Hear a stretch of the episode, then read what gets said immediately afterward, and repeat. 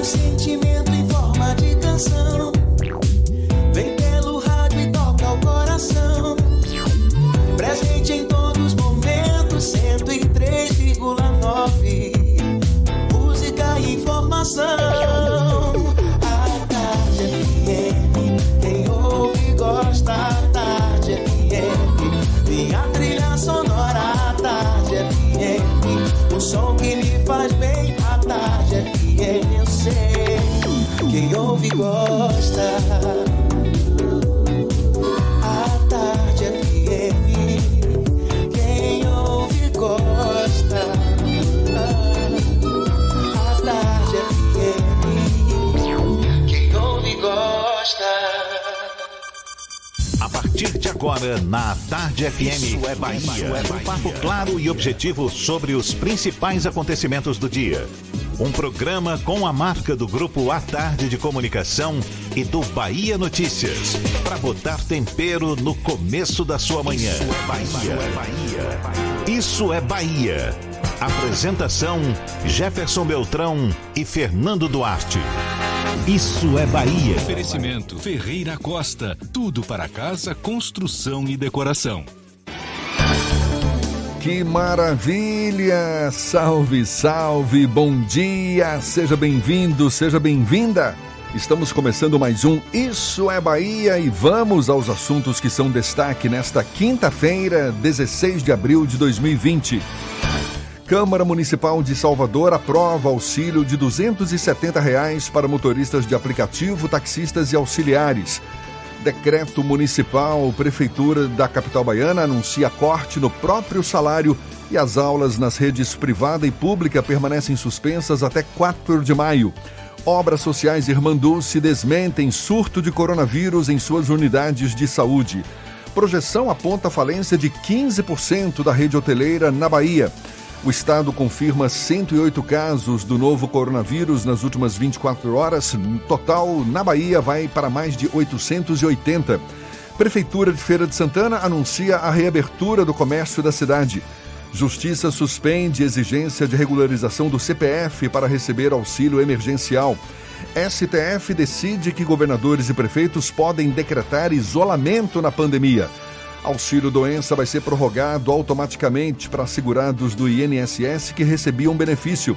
Segunda fase da vacinação contra a gripe começa hoje em Salvador. Site de atendimento gratuito abre inscrições para psicólogos voluntários durante pandemia. São alguns dos assuntos que você acompanha a partir de agora aqui no Isso é Bahia, programa recheado de informação com notícias, bate-papo, comentários para botar tempero no começo da sua manhã, junto comigo, senhor Fernando Duarte. Bom dia! Bom dia, Jefferson. Bom dia, Paulo Roberto na operação, Rodrigo Tardio e Vanessa Correia na produção. E um bom dia para quem está nos acompanhando nos transportes, seja ele motorista de aplicativo, taxista, rodoviário, quem tem obrigação profissional e ainda está saindo de casa nesse período de quarentena, profissionais de saúde, profissionais que atuam em ramos essenciais como supermercados e farmácias. E também um bom dia para quem está tomando aquele cafezinho que o cheiro bate aqui, graças a essa bendita bacia de Paulo Roberto. Sejam todos muito bem-vindos a mais uma edição do Isso é Bahia. É uma bacia que não tem jeito, ele não democratiza de jeito nenhum. A gente lembra, você nos acompanha também pelas nossas redes sociais, pelo nosso aplicativo, pela internet no atardefm.com.br. Pode nos assistir pelo canal da Tarde FM no YouTube, se preferir pelo portal A Tarde. Hoje o nosso querido Fernando com uma blusinha quase azul turquesa, belíssima, belíssima. Essa figura que nos encanta a todos e claro, participar com suas mensagens, com suas presenças pelos nossos canais de comunicação. WhatsApp no 71993111010 e também no YouTube. Mande a sua mensagem e interaja conosco aqui no estúdio. Tudo isso e muito mais a partir de agora para você.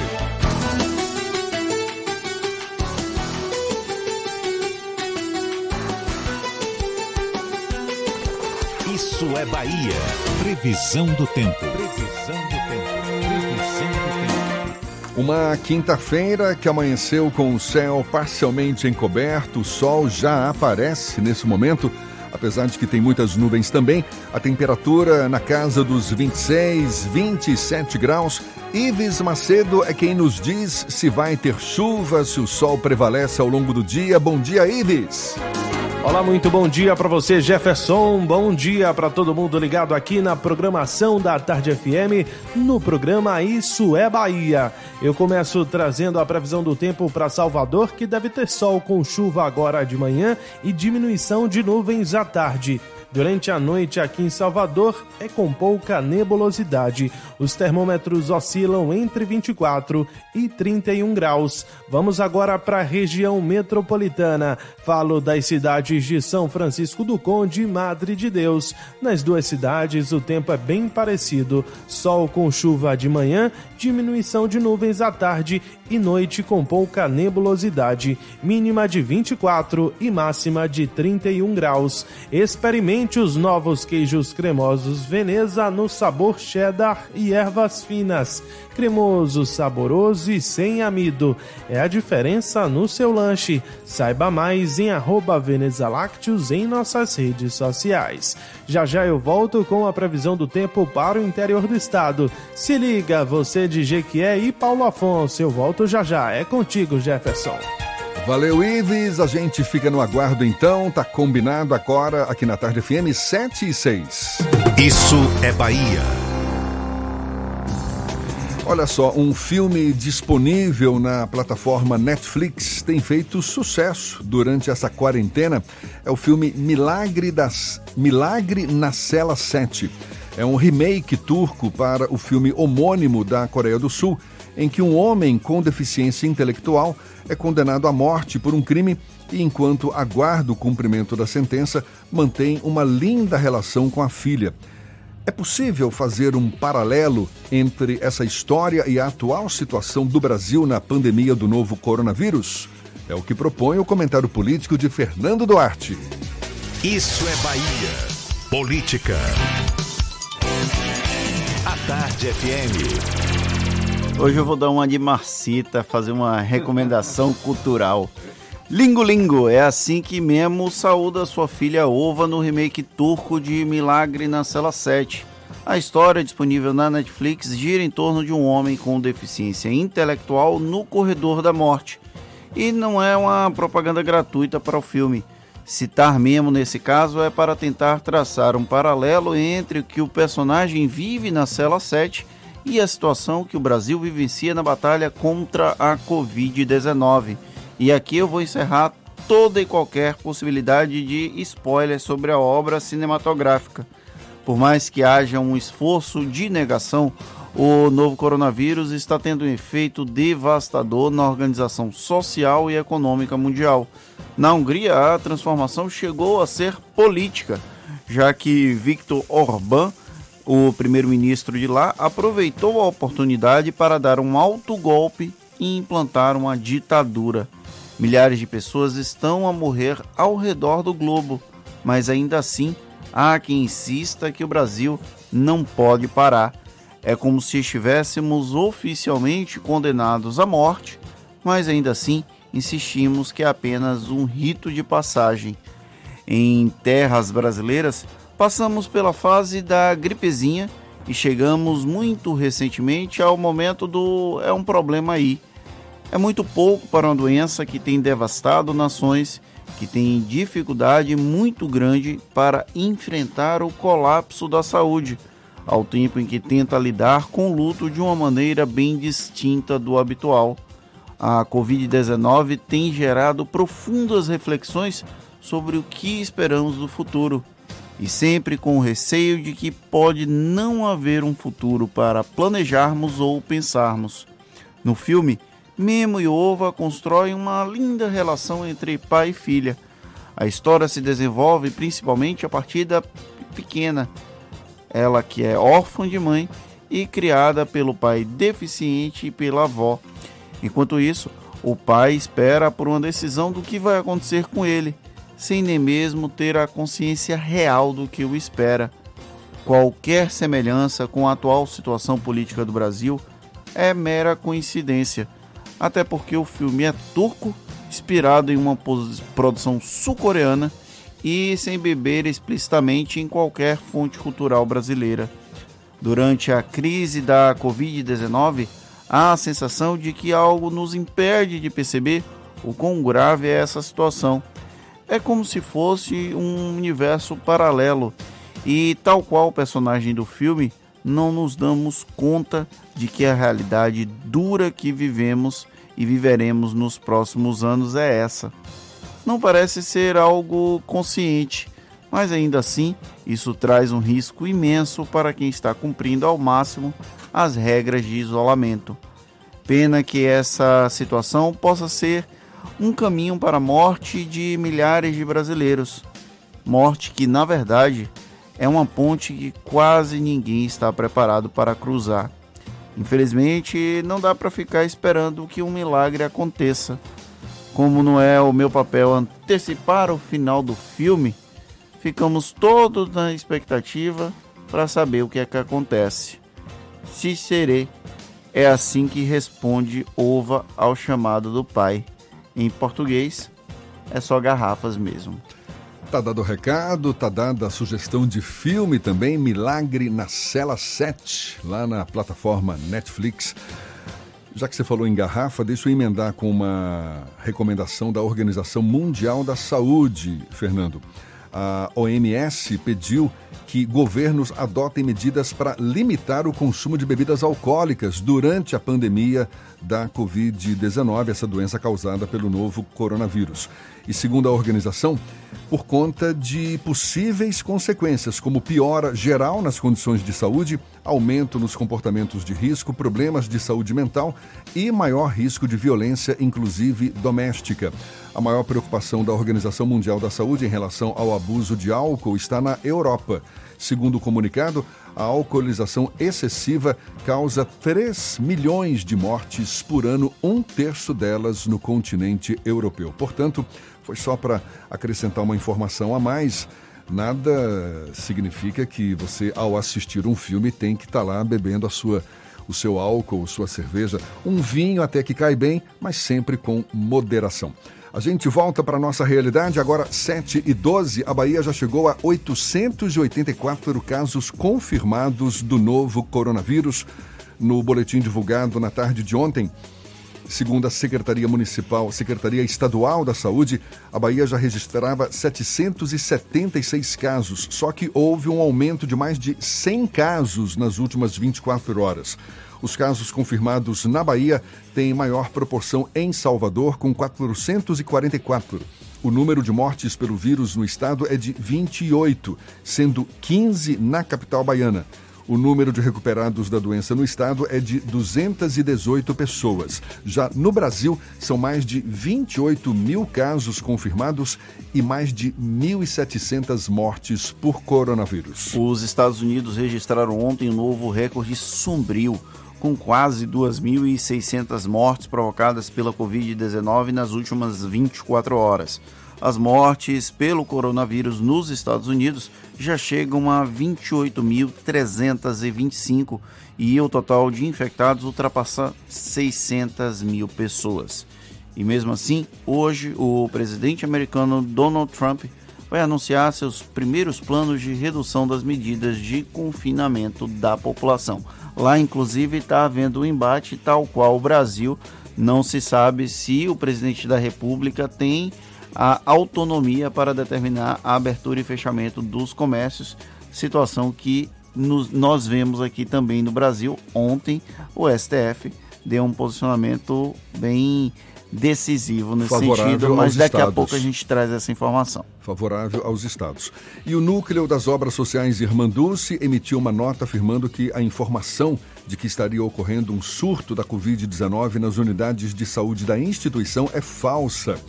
De acordo com o texto, o boato tem circulado nas redes sociais. Ainda segundo a OSID, notícias sobre a falta de equipamentos de proteção para os profissionais de saúde também seriam falsas e não procedem com as ações adotadas pelo local. E começa hoje a segunda fase da campanha nacional de vacinação contra a gripe aqui em Salvador. Nesta etapa, a novidade é a inclusão de caminhoneiros, motoristas e cobradores de transporte coletivos, portuários, também estão no público-alvo portadores de doenças crônicas e profissionais das forças de segurança e salvamento, além de funcionários do sistema prisional e adolescentes privados de liberdade. Os 29 postos de saúde de referência espalhados pela cidade vão funcionar das 8 da manhã a 1 da tarde.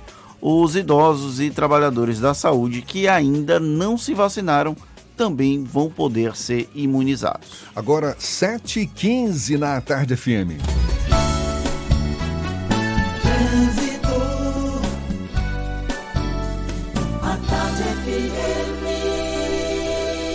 Oferecimento: Monobloco, Auto Center de portas abertas com serviço de leva e trás do seu carro. Ela está de olho nos motoristas. Letícia Rocha acordou cedinho, já tem informações para gente. Bom dia, Letícia. Oi Jefferson, bom dia para você, bom dia também Fernando, a todos os ouvintes da Tarde FM. Olha só, a movimentação na Feira de São Joaquim já reflete no trânsito na Avenida Engenheiro Oscar Pontes e tem um trechinho de lentidão nessa região, por isso atenção. Diferente da Avenida Jequitaia, por lá o trânsito flui bem, você consegue fazer o percurso entre o comércio e calçada sem problema algum. Via Expressa também tem boas condições de tráfego agora. Fique em casa e faça os cursos online da ENS com 30% de desconto. Acesse ens.edu.br e turbine sua carreira. É NS, a sua escola de negócios e seguros. Jefferson, é contigo.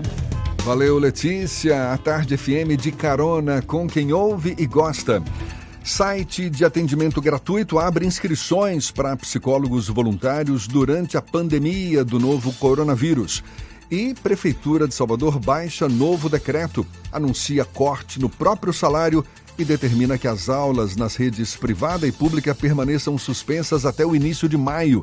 A gente dá os detalhes já já, 7 e 17 agora. Você está ouvindo Isso é Bahia. Para vencermos o coronavírus, o mais importante é: fique em casa. Lave sempre as mãos com água e sabão e fique em casa. Não são férias, é um compromisso de todos. Fique em casa. A Bahia contra o coronavírus. Governo do Estado. Rapaz, esse coronavírus está barril. Todo mundo tem que ficar quietinho em casa para esse coronavírus ir logo embora. E se você precisar sair de casa para alguma coisa, é para cumprimentar os outros assim, ó, de longe. Nada de aperto de mão nem de abraço. Então já sabe, Vamos assistir de camarote esse coronavírus se picar. Esse turista a gente não quer aqui não, pai. Pode ir embora, que a nossa parte a gente está fazendo. Se pique, Corona. Uma campanha da Câmara Municipal de Salvador. Para vencermos o coronavírus, o mais importante é... Fique em casa. Lave sempre as mãos com água e sabão e... Fique em casa. Não são férias, é um compromisso de todos. Fique em casa. A Bahia contra o coronavírus. Governo do Estado. Você sabe o que a Assembleia faz? Faz valer os seus direitos lutando para evitar a saída da Petrobras e manter empregos e investimentos no Estado. Também cria políticas que valorizam as mulheres, os negros, o público LGBT e a oferta de uma educação de qualidade para indígenas. E ainda dão prioridade de matrícula em escolas públicas às crianças filhas de vítimas de violência doméstica. Porque para a Assembleia, garantir o direito dos baianos é o nosso dever. A Assembleia Legislativa da Bahia, fazendo valer. Para vencermos o coronavírus, o mais importante é: fique em casa. Lave sempre as mãos com água e sabão e fique em casa. Não são férias, é um compromisso de todos. Fique em casa. A Bahia contra o coronavírus. Governo do Estado. Monobloco, o pneu mais barato da Bahia. 0800 111 70 80 e a hora certa. A tarde FM 7 e 18.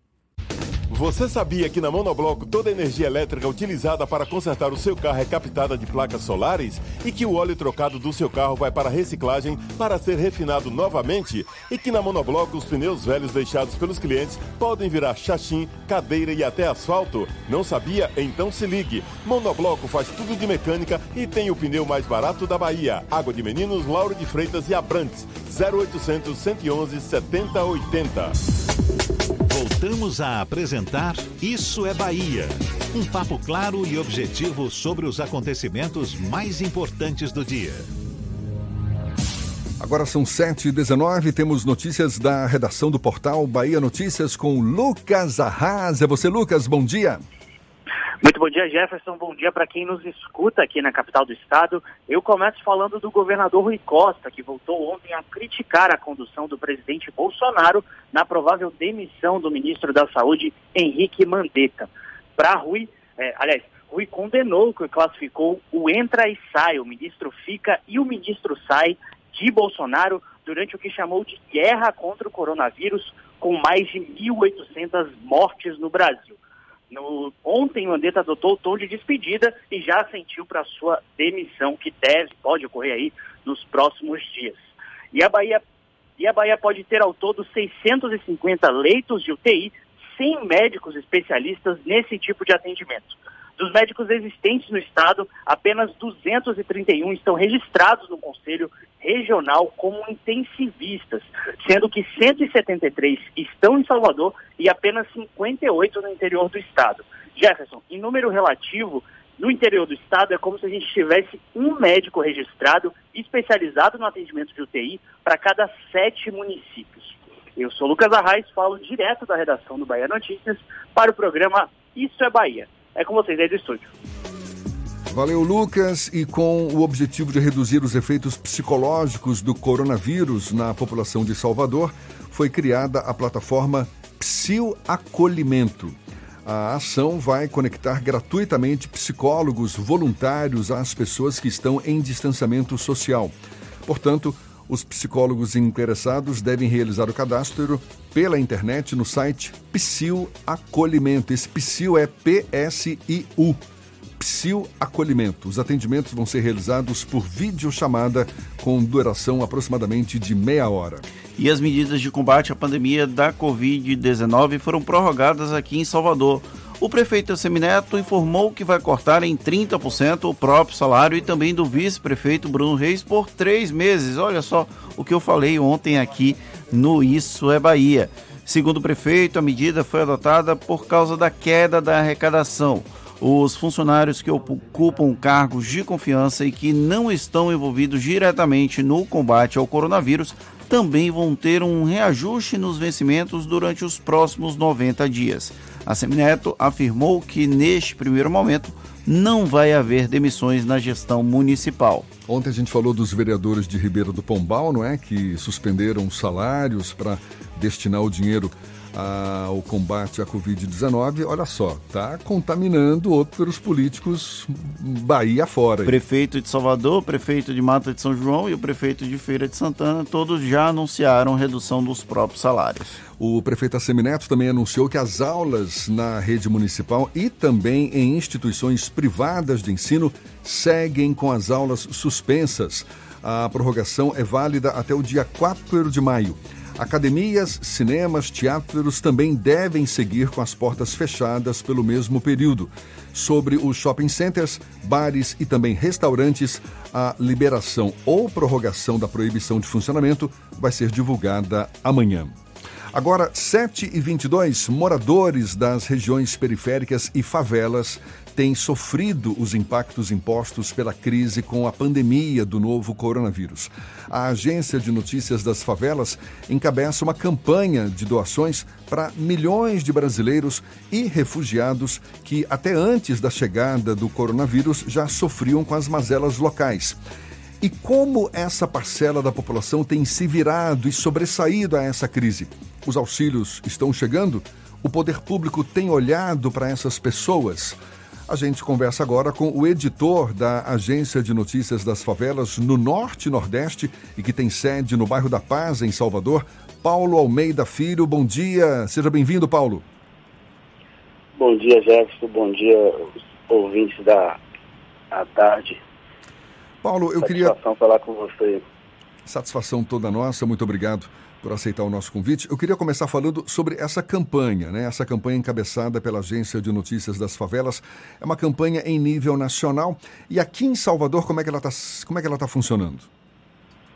Então, a proposta da, da campanha é justamente a gente poder é, auxiliar nesse momento difícil que é, toda a população está sofrendo com a questão da pandemia e tentar minimizar esse impacto na questão mesmo do, de auxílio né, para as famílias mais vulneráveis. E como você frisou, é uma campanha nacional E Salvador a gente está tendo bons retornos, né? Algumas famílias já começaram a receber essas doações, né? E nós lançamos duas campanhas que para as pessoas que podem doar e também uma campanha onde famílias se cadastram para receber essas doações. Então, em Salvador, a gente já está tendo um número significativo de famílias recebendo essa doação. Vocês esperam beneficiar? Tem, tem uma estimativa de quantas pessoas ou quantas famílias devem ser beneficiadas com essa campanha? E como é que as pessoas podem se credenciar para receber os donativos? O credenciamento ele é feito via o nosso portal né, da Agência de Notícias das Favelas. Nós temos um link lá de cadastro para doadores e pessoas que é, atendem o critério para receber essas doações. O portal que você fala é o anf.org.br. Correto. anf.org.br. Sim, pode continuar. Na, na, primeira página nós temos os dois links para das campanhas e a nossa estimativa, na verdade, assim, a gente quer fazer com que essa corrente de solidariedade seja aumentada. Né? Então, assim, quanto mais pessoas puderem doar, mais famílias a gente vai estar tá podendo também atender. Então, assim, a gente não tem um limite exato. A gente está fazendo as campanhas simultâneas, é, estimulando mesmo para que esse espírito solidário é, seja ainda mais perpetuado né, nas pessoas. E, como eu falei, a gente já tem um número significativo de, de pessoas, famílias de Salvador e em outras partes do Brasil também já recebendo essas doações que a gente está aí com muita gente envolvida, muitos colaboradores. Vocês divulgaram uma conta do Banco Itaú para receber é, doações, a gente vai falar dessa conta já já. Agora, existem outros canais também para as pessoas doar, fazer doação de, de é, é, enfim, o que está precisando? Roupas, alimentos, e, produtos de higiene? Tá nessa, a gente encabeçou essa campanha da doação em valor justamente porque a gente sabe que está tendo um movimento muito positivo de doações de alimentos.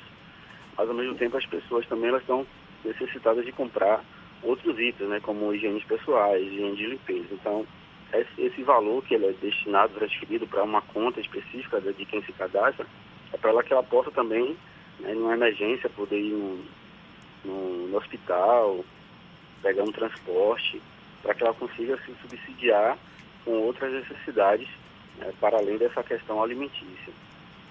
E é, também a gente tem uma preocupação nesse, nesse item de, transferência, é, a conta ela facilita para que as pessoas ela consigam movimentar essa, essa doação, né?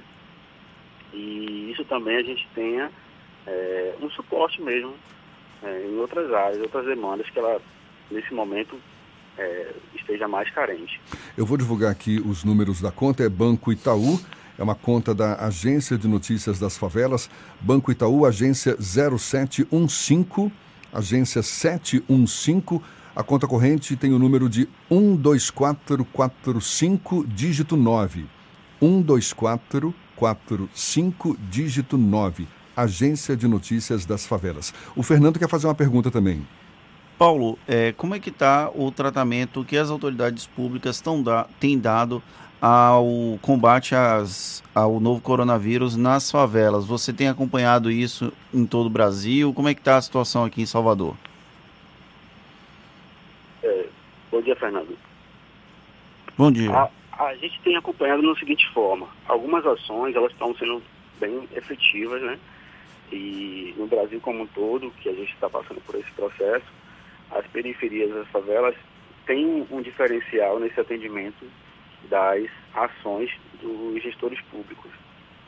A gente entende que é uma logística, né? a própria geografia do, das localidades tem essa dificuldade também de você ter é, já os serviços públicos é, constantes e nesse momento de extrema necessidade a gente percebe assim, uma força-tarefa né, muito positiva é, nessa questão de orientações, fazendo com que essa ressalva, né, se for sair de casa, é de extrema necessidade.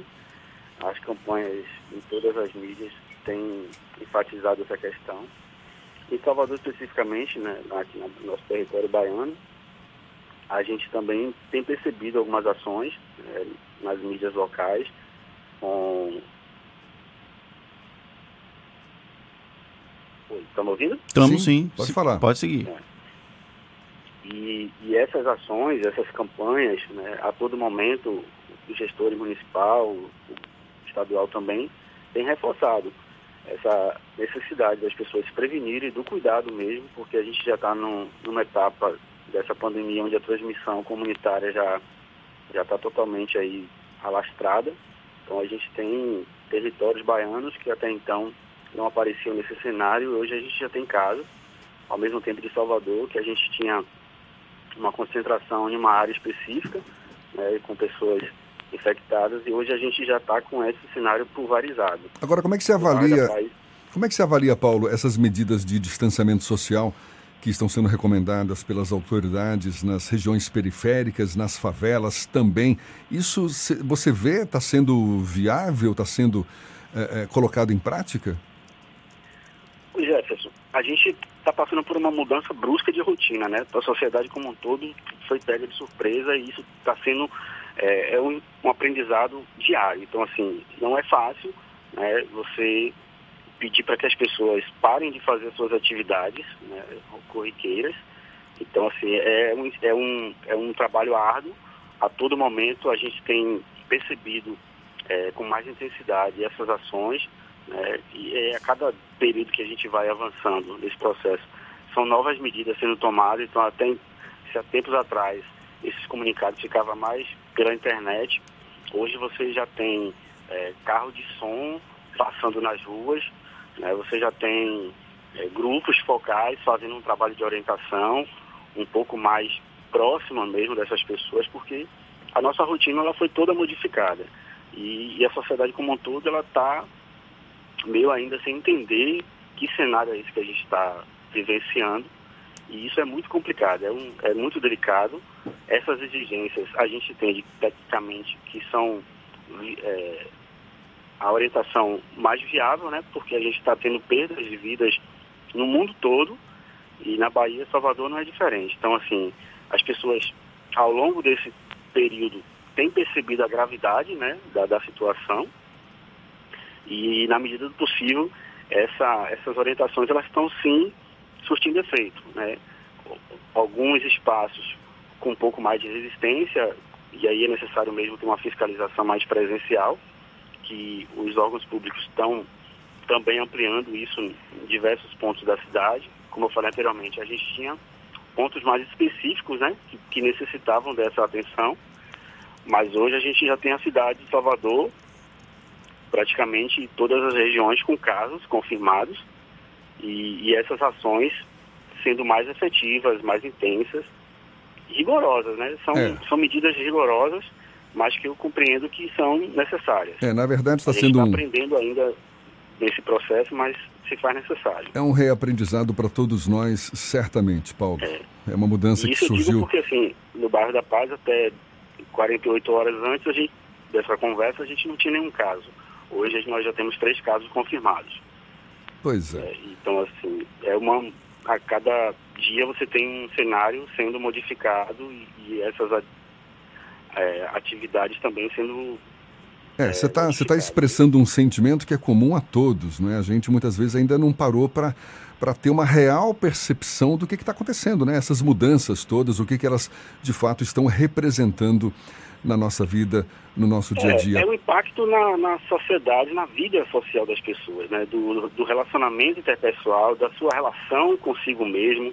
Você precisa, a gente está precisando fazer essa, essa mudança também interna de, de compreender esse novo momento e como é que a gente está se comportando. Então, assim, diariamente a gente está sendo colocado à prova nesse cenário onde o mundo todo está passando por essa situação. Não é uma Não coisa dúvida. pontual, específica de Salvador, do bairro da Paz. Não é tenha dúvida. mundo, né? É uma mudança que nos afeta a todos. Eu quero agradecer ao Paulo Almeida Filho, que é o editor da Agência de Notícias das Favelas no Norte e Nordeste, e reiterar essa campanha, campanha de doações para brasileiros e refugiados que estão em localidades periféricas, nas favelas. É uma campanha de doações. Eu vou divulgar aqui de novo os dados do Banco Itaú. É uma conta que foi aberta especificamente para receber é, donativos né, em forma de dinheiro.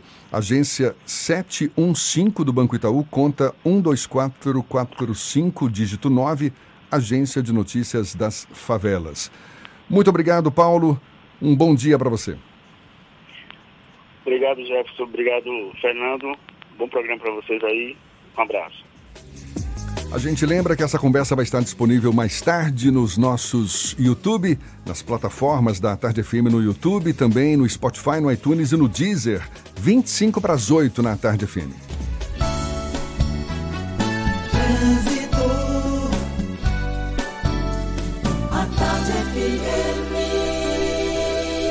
Oferecimento: Monobloco, Auto Center de portas abertas com serviço de leva e trás do seu carro.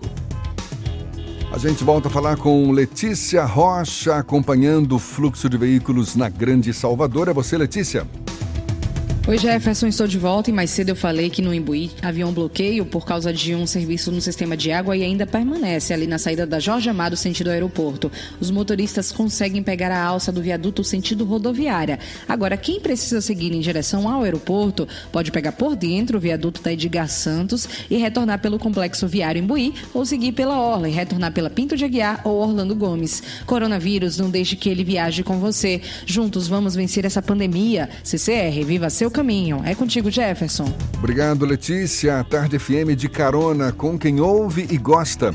A Câmara Municipal de Salvador aprovou auxílio de 270 reais para motoristas de aplicativo, taxistas e auxiliares. A gente dá os detalhes ainda nesta edição e também Câmara Municipal aprova projeto que mantém pagamento para médicos que atuam como pessoas jurídicas. Agora, 22 para as 8 na tarde FM. Você está ouvindo Isso é Bahia.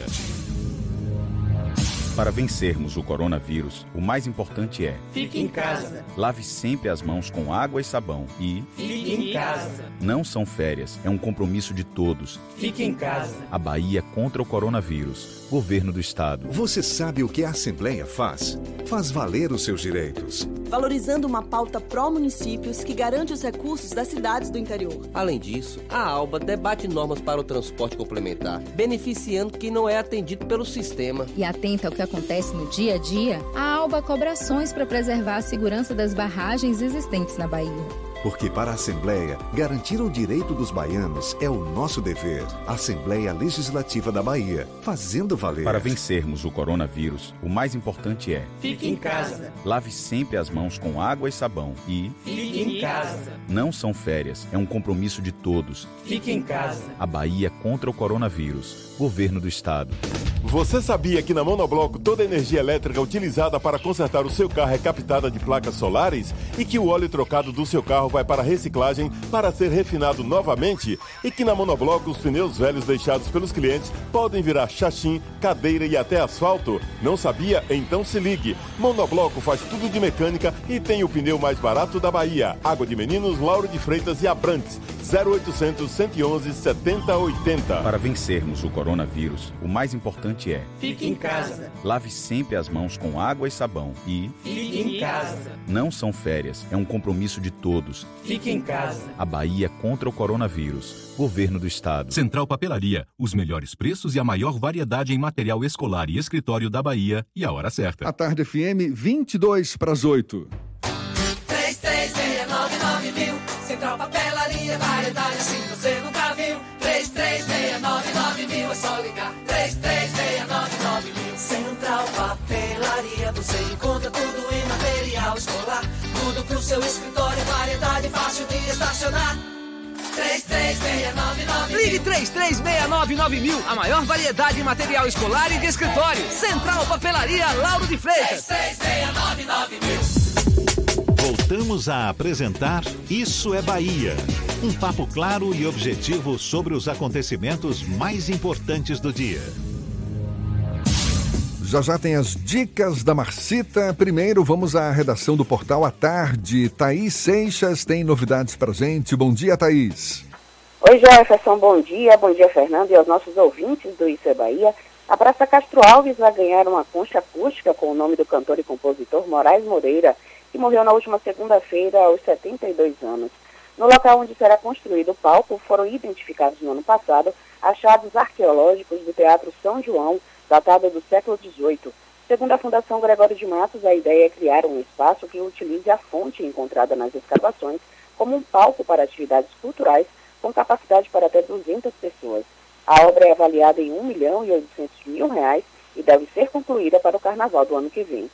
E a capital baiana passa a contar com a plataforma online para doações Salvador Solidária. A ferramenta foi lançada na noite de ontem pelo prefeito Assine Neto com o objetivo de arrecadar recursos para o Fundo Municipal de Assistência Social voltado para a população carente. O dinheiro arrecadado será destinado para a compra de cestas básicas, materiais para higiene pessoal, fraldas geriátricas, máscaras de proteção e álcool em gel 70%. Essas e outras notícias você confere no portal à tarde, atarde.com.br. Vamos agora para as dicas da Marcita. Shows, dança, teatro, música, diversão. Ouça agora as dicas da Marcita com Márcia Moreira. Olá, vamos às dicas para esta quinta-feira. A gravadora Biscoito Fino segue disponibilizando na íntegra shows originalmente lançados no formato DVD. Teve Chico Buarque, Alcione e Maria Bethânia e nesta sexta-feira é a vez da exibição do espetáculo Estratosférica de Gal Costa. O show une compositores da geração de Gal a nomes da nova cena nacional. Estratosférica será exibida a partir das 11 da manhã no canal da gravadora no YouTube. A Luz da Serra Editora está com inscrições abertas para o projeto Blogs Parceiros 2020. Serão selecionados 30 blogs ou Instagrams literários que receberão um ou mais lançamentos da editora a partir de maio. O cadastro pode ser feito no site Blog Luz da Serra até o dia 20 de abril. E nesta sexta-feira tem live com a cantora Roberta Sá a partir das 8h30 canal da artista no YouTube. Mais dicas para curtir em casa no meu Instagram, Dicas da Macita. Beijos e fique em casa. Isso é Bahia. Apresentação: Jefferson Beltrão e Fernando Duarte. A Tarde FM. Quem ouve, gosta. Adquirir 5 milhões de máscaras cirúrgicas descartáveis, 50 mil testes rápidos para o novo coronavírus e 100 ventiladores pulmonares para uso adulto e pediátrico. Esse é o objetivo do chamamento público lançado pela Secretaria da Saúde de Salvador dentro das ações de enfrentamento à Covid-19. A gente fala mais sobre o assunto conversando agora com o secretário municipal da Saúde de Salvador, Léo Prates. Mais uma vez, Seja bem-vindo. Bom dia, secretário. Bom dia, Jefferson. Bom dia, Fernando. Bom dia a todos os ouvintes da Tarde FM. Satisfação imensa estar falando aos seus microfones. Como é que a prefeitura espera obter esses equipamentos, secretário?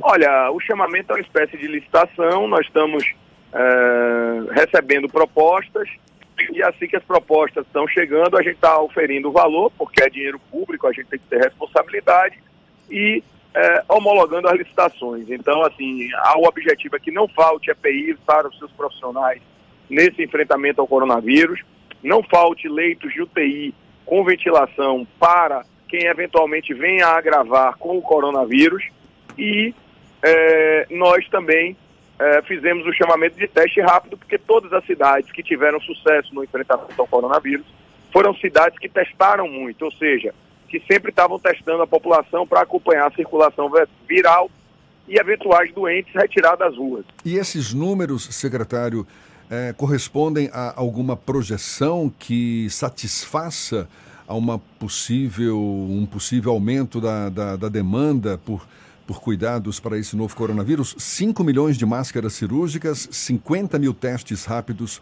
para o novo coronavírus e 100 ventiladores pulmonares para tanto adultos quanto crianças.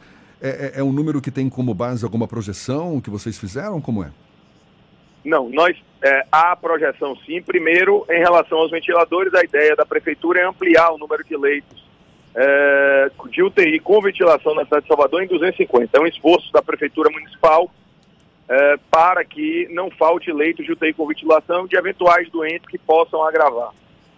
Segundo, em relação aos EPIs, é um número adequado sim, já que toda a nossa rede passou a usar máscaras, né? Nós devemos ter, nós devemos ter em torno de 300 unidades descentralizadas entre todos os órgãos da Secretaria Municipal de Saúde. Uh, em relação aos testes rápidos, é o objetivo que eu lhe disse, o objetivo da Prefeitura, inclusive, é adquirir 100 mil testes rápidos e nós estamos testando tanto em Blitz, quanto profissionais de saúde, quanto uh, eventuais, eventuais doentes que a gente, a gente queira uh, identificar muito mais rápido, isso aí sob a orientação do COI do Centro de Inteligência da Secretaria Municipal de Saúde. O senhor falou que esse chamamento é uma espécie de licitação, que a Prefeitura já começou a receber algumas propostas e que está atento, está atenta ao volume financeiro que certamente vai ter que é, liberar para é, a compra desses equipamentos todos. O senhor já tem também uma estimativa de quanto a Prefeitura deve gastar com esses equipamentos todos? Olha, nós temos, uh, nós temos a estimativa, o investimento da Prefeitura em todas as ações de coronavírus é, deve gerar em, em, torno de algo em torno de 150 milhões de reais, certo? Isso nós estamos falando de insumo, nós estamos falando do Aires, nós estamos falando do Itaigara Memorial, nós estamos falando do Sagrada Família, que são leitos de ampliação, nós estamos falando de compras de leitos de UTI privada, que nós devemos começar aí a assinar entre sexta-feira, amanhã, e quarta-feira da semana que vem, nós devemos estar assinando os primeiros contratos com as entidades privadas. A Prefeitura lançou uma portaria de coronavírus uh, que, é, que estabelece R$ 2.400 que a prefeitura vai pagar por leito de UTI, por diária de leito de UTI na rede privada, o governo federal vai nos repassar R$ 1.600 e a prefeitura vai botar 800 reais dos cofres do dinheiro do cidadão de Salvador. Secretário, então, uh, sim. esse é todo o esforço que a prefeitura vai fazer para o enfrentamento ao coronavírus e para salvar o máximo de vidas. O Fernando quer fazer uma pergunta também. Secretário, a gente tem uma concentração aqui de Salvador em, de casos do novo coronavírus em determinados distritos sanitários, mas já começa a haver um espraiamento dos casos. Como é que está o acompanhamento da prefeitura para evitar que haja uma disseminação em massa, já que o número de casos tende a aumentar nos próximos dias? Olha, veja, primeiro, muito boa colocação. Nós já vimos assim. Eu gostei muito do termo que você usou aí, viu? O dicionário está do lado. Espraiamento. Aí veja, é, nós temos nós temos essa caminhada do vírus, eu estou chamando de caminhada do vírus da cidade, para dois distritos é, nesse momento onde acendeu a nossa luz amarela, que é o distrito sanitário de Brota. Lembrando que distrito nós não estamos falando em bairro, nós estamos falando em uma região da cidade. A cidade é dividida para a saúde em 12 regiões administrativas chamadas distritos, e uma dessas 12 é o distrito de Brotas e o distrito da Boca do Rio. Então, como você colocou muito bem, a gente vê a caminhada do, do vírus para esses distritos. Por que isso aconteceu? Porque são distritos contíguos aos distritos onde começaram, aonde, por onde a doença chegaram na cidade de Salvador. Um deles, é, o distrito da, ali, a região da Pituba, então que é uma região próxima ao distrito da Boca do Rio, né? Então, aí a gente vê essa caminhada do vírus. Claro que hoje você já tem a maioria dos bairros com algum caso, mas a gente vê a migração é, expressiva para esses dois distritos. Então, a gente está atento à medida que nós temos é a fiscalização do isolamento social, porque isso que faz a diminuição do que, do que os especialistas estão chamando de curva, a a diminuição é, da altura da curva, e para isso nós precisamos do isolamento social, então a medida mais prática é a fiscalização dos decretos estaduais e dos decretos municipais. Porém, eu quero lembrar é, que esse esforço, o governo do estado está fazendo a sua parte, a prefeitura está fazendo a sua parte, porém, é, nós precisamos da participação da população. Sem ela, nós não vamos conseguir vencer esse vírus. Eu quero lembrar vocês que no melhor momento, porque Uh, os especialistas consideram o momento, o, o momento, um momento bom, aquele momento onde você tem leitos de UTI vazio, e nós temos ainda leitos de UTI vazios na cidade de Salvador, né, mesmo com a capacidade instalada, sem ampliação, nós temos leitos de UTI vazio com ventilação. É, nós já perdemos 17 soteropolitanos. Então é uma doença muito grave, é uma doença que mata, e nós precisamos da colaboração da população. Léo, você acabou de falar 17 soteropolitanos, mas o registro da CESAB registram apenas 15 óbitos na capital baiana. Houve um aumento do número de mortos? Não, olha, e, olha, é, esses dados são checados diariamente, está sendo alinhamento. Eu prefiro ficar com o dado da CESAB porque há uma investigação. Eu estava lendo um relatório agora e aí estavam alguns números, mas eu fico com o número da CESAB, de, com 15 óbitos. O Léo, 15 óbitos. A CESAB colocou. É porque antes da divulgação à imprensa há uma, uma, uma checagem das equipes em relação a esses números. Léo Prats, você estava ressaltando aí a importância do isolamento social como medida para conter o avanço do coronavírus. A gente falou mais cedo com o editor da agência de notícias das favelas do Norte e Nordeste, o Paulo Almeida Filho, e ele falava exatamente da dificuldade de moradores de regiões periféricas, das favelas, de manter exatamente esse isolamento social tão recomendado para conter o avanço da Covid-19. Qual tem sido o esforço da Prefeitura para colocar em prática essas medidas preventivas nas comunidades de maior aglomeração de pessoas, de maior concentração de pessoas, onde a gente sabe, de fato, em tese, é mais difícil manter esse isolamento social? Olha, o especialista tem razão. Vou dar um exemplo de uma dificuldade grande que a gente encontra. A gente tem domicílios na cidade de Salvador de 30, 40 metros quadrados, onde moram 9, 10 pessoas no mesmo cômodo. Então, se uma pessoa pegar, é um rastilho de pólvora para as outras nove. Né? Mesmo com o isolamento social. É, há uma dificuldade grande. O que nós estamos fazendo, como eu disse, é fiscalizando o decreto, diminuindo as áreas de bem comum. O prefeito passou cadeado nas quadras para não haver nas atividades. Esse é o esforço que nós podemos fazer. É, estamos distribuindo cestas básicas para é, que essas pessoas fiquem em casa, ou seja, é, olhando a questão social, como você bem colocou, né? Há uma, um problema social na cidade de Salvador, não pode ser desconsiderado por isolamento social. E nós estamos atentos a isso, dando toda a infraestrutura que podemos dar, porque numa cidade pobre a prefeitura também tem baixa arrecadação.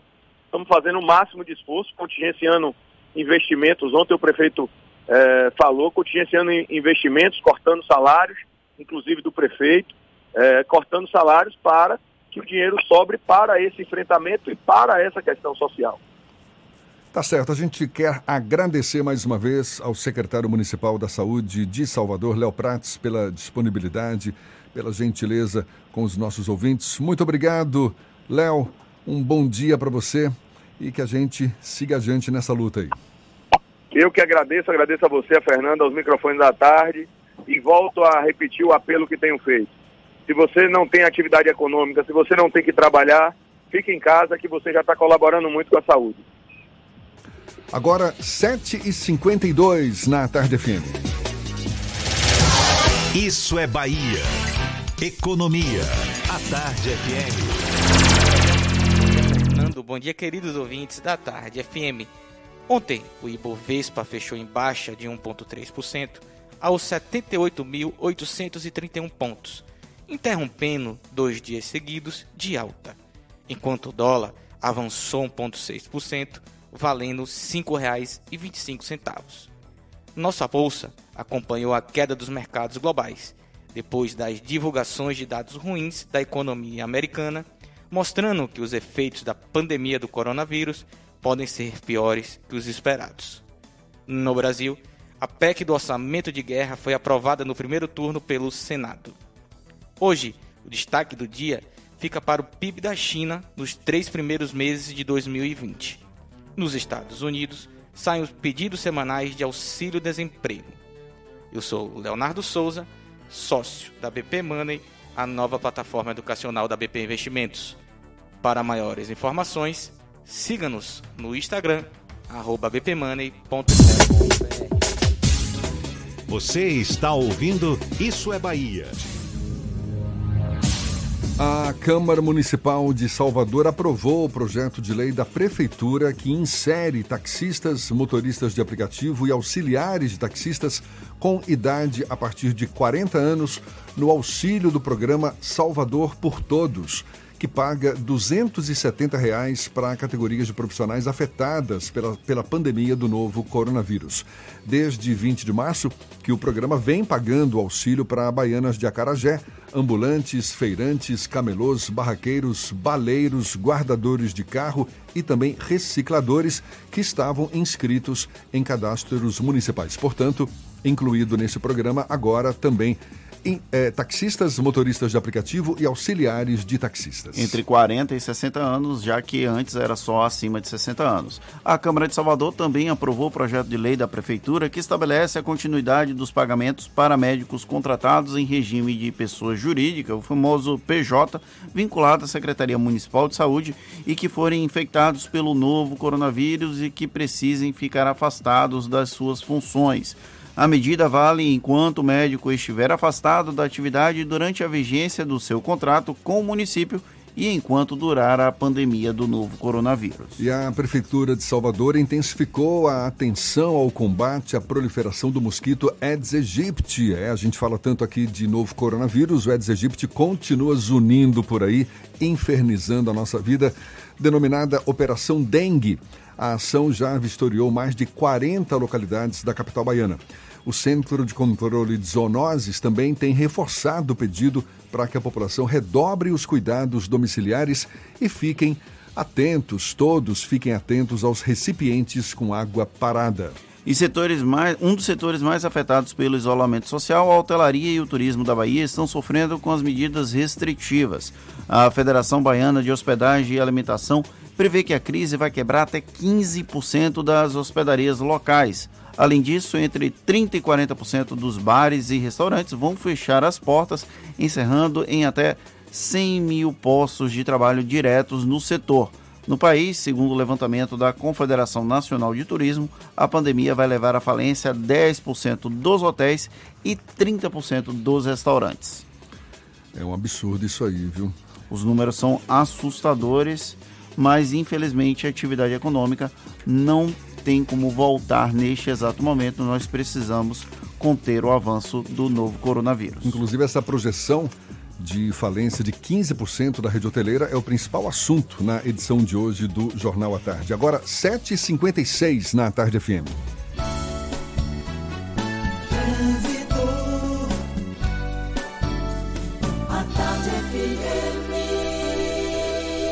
Oferecimento: Monobloco, Auto Center de portas abertas com serviço de leva e trás do seu carro. A gente volta a falar com Letícia Rocha. Tem novidades pra gente, Letícia?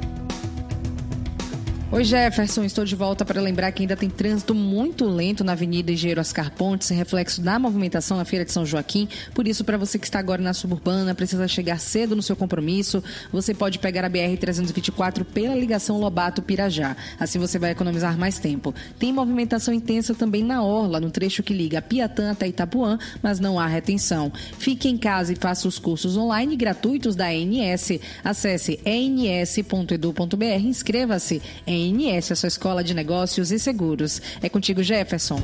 Valeu, Letícia. A Tarde FM de carona com quem ouve e gosta. A gente faz esse intervalo e volta já já para falar para toda a Bahia. 7h58 na Tarde FM. Você está ouvindo Isso é Bahia.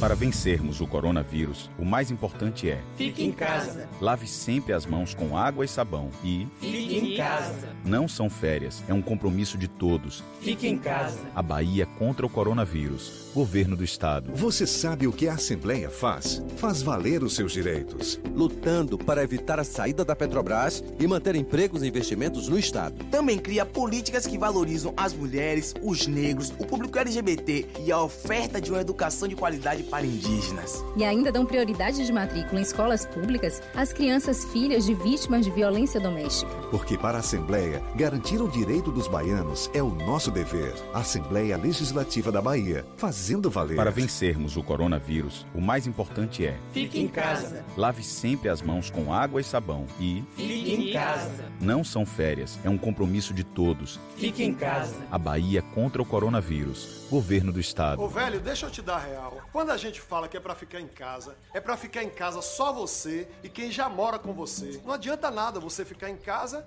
e chamar seu brother para te visitar ou deixar o coleguinha do seu filho passar o dia com vocês. Para tudo. Isolamento é isolamento. Fica quietinho um pouco pra gente se livrar logo desse coronavírus. Esse turista a gente não quer aqui não, pai. Vai embora, que a nossa parte a gente está fazendo. Se pique, Corona, uma campanha da Câmara Municipal de Salvador. Para vencermos o coronavírus, o mais importante é: Fique em casa. Lave sempre as mãos com água e sabão e Fique em casa. não são férias, é um compromisso de todos. Fique em casa. A Bahia contra o coronavírus. Governo do Estado.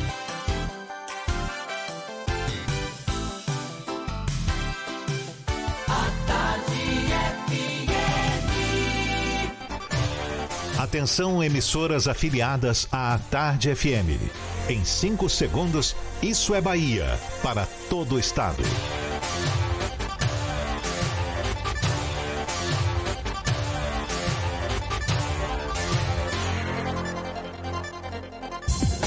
No ar, isso é Bahia. Informação com a marca do Grupo A Tarde e do Bahia Notícias.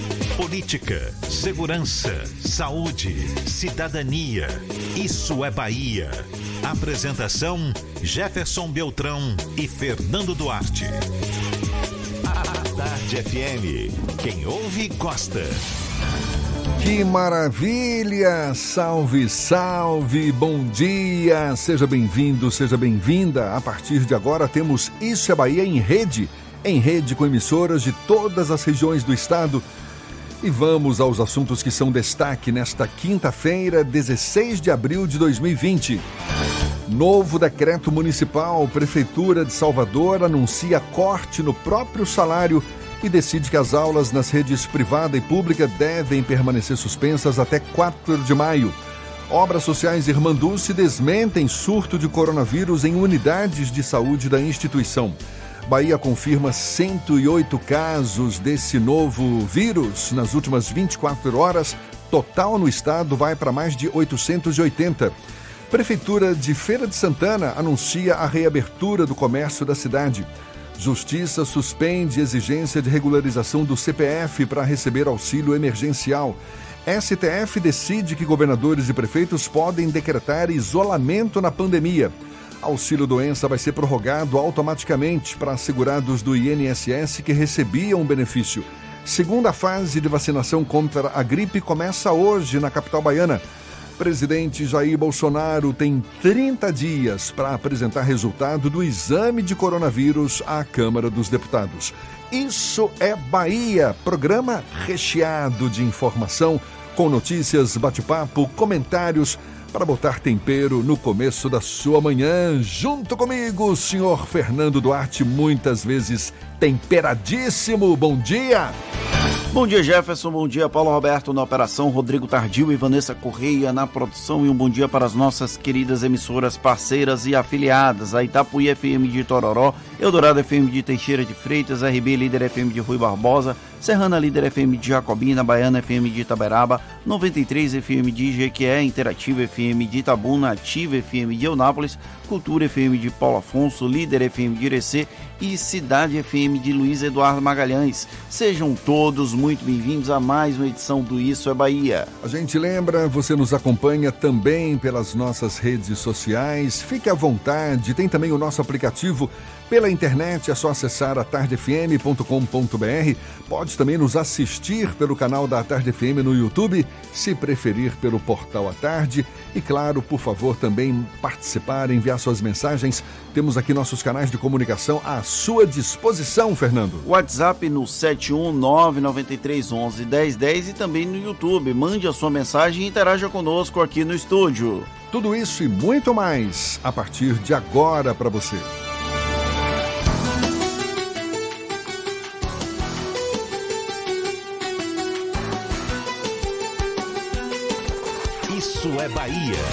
Previsão do tempo. Previsão do tempo.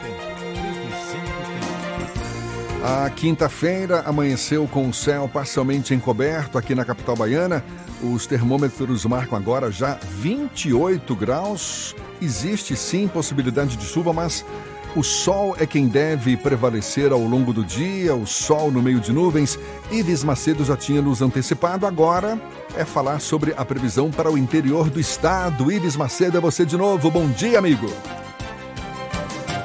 Olá, Jefferson. Bom dia novamente para você. Bom dia também para todo mundo aí no estúdio e em especial para o ouvinte do interior do estado, já em nossa companhia. Você ouvinte da 93 FM de Jequié. Eu começo trazendo informações do tempo para você, porque na Cidade Sol o tempo é de sol mas com chuva agora de manhã e diminuição de nuvens à tarde. Noite com pouca nebulosidade em Jequié. Mínima de 20 graus e máxima de 34. Vamos agora para a região de Paulo Afonso. Na cidade, a previsão é de sol e aumento de nuvens agora de manhã, mas tem pancadas de chuva à tarde e à noite. Os termômetros marcam 22 graus a temperatura mínima e 34 a temperatura máxima. Experimente os novos queijos cremosos Veneza no sabor cheddar e ervas finas. Cremoso, saboroso e sem amido. É a diferença no seu lanche. Saiba mais em arroba Veneza Lácteos em nossas redes sociais. Essas foram as previsões do tempo, Jefferson, aqui no programa Isso é Bahia. Eu volto amanhã com mais informações. É contigo. Valeu, Ives. Está combinado então. Confirmando hora certa aqui na Tarde FM, 8 e 5. Isso é Bahia. Jornalistas são mensageiros do apocalipse? Olhe, tem quem acredite nessa teoria sim. Agora, claro que é possível também que os jornalistas ofereçam boas notícias de vez em quando, afinal de contas, esse tem sido nosso esforço diário.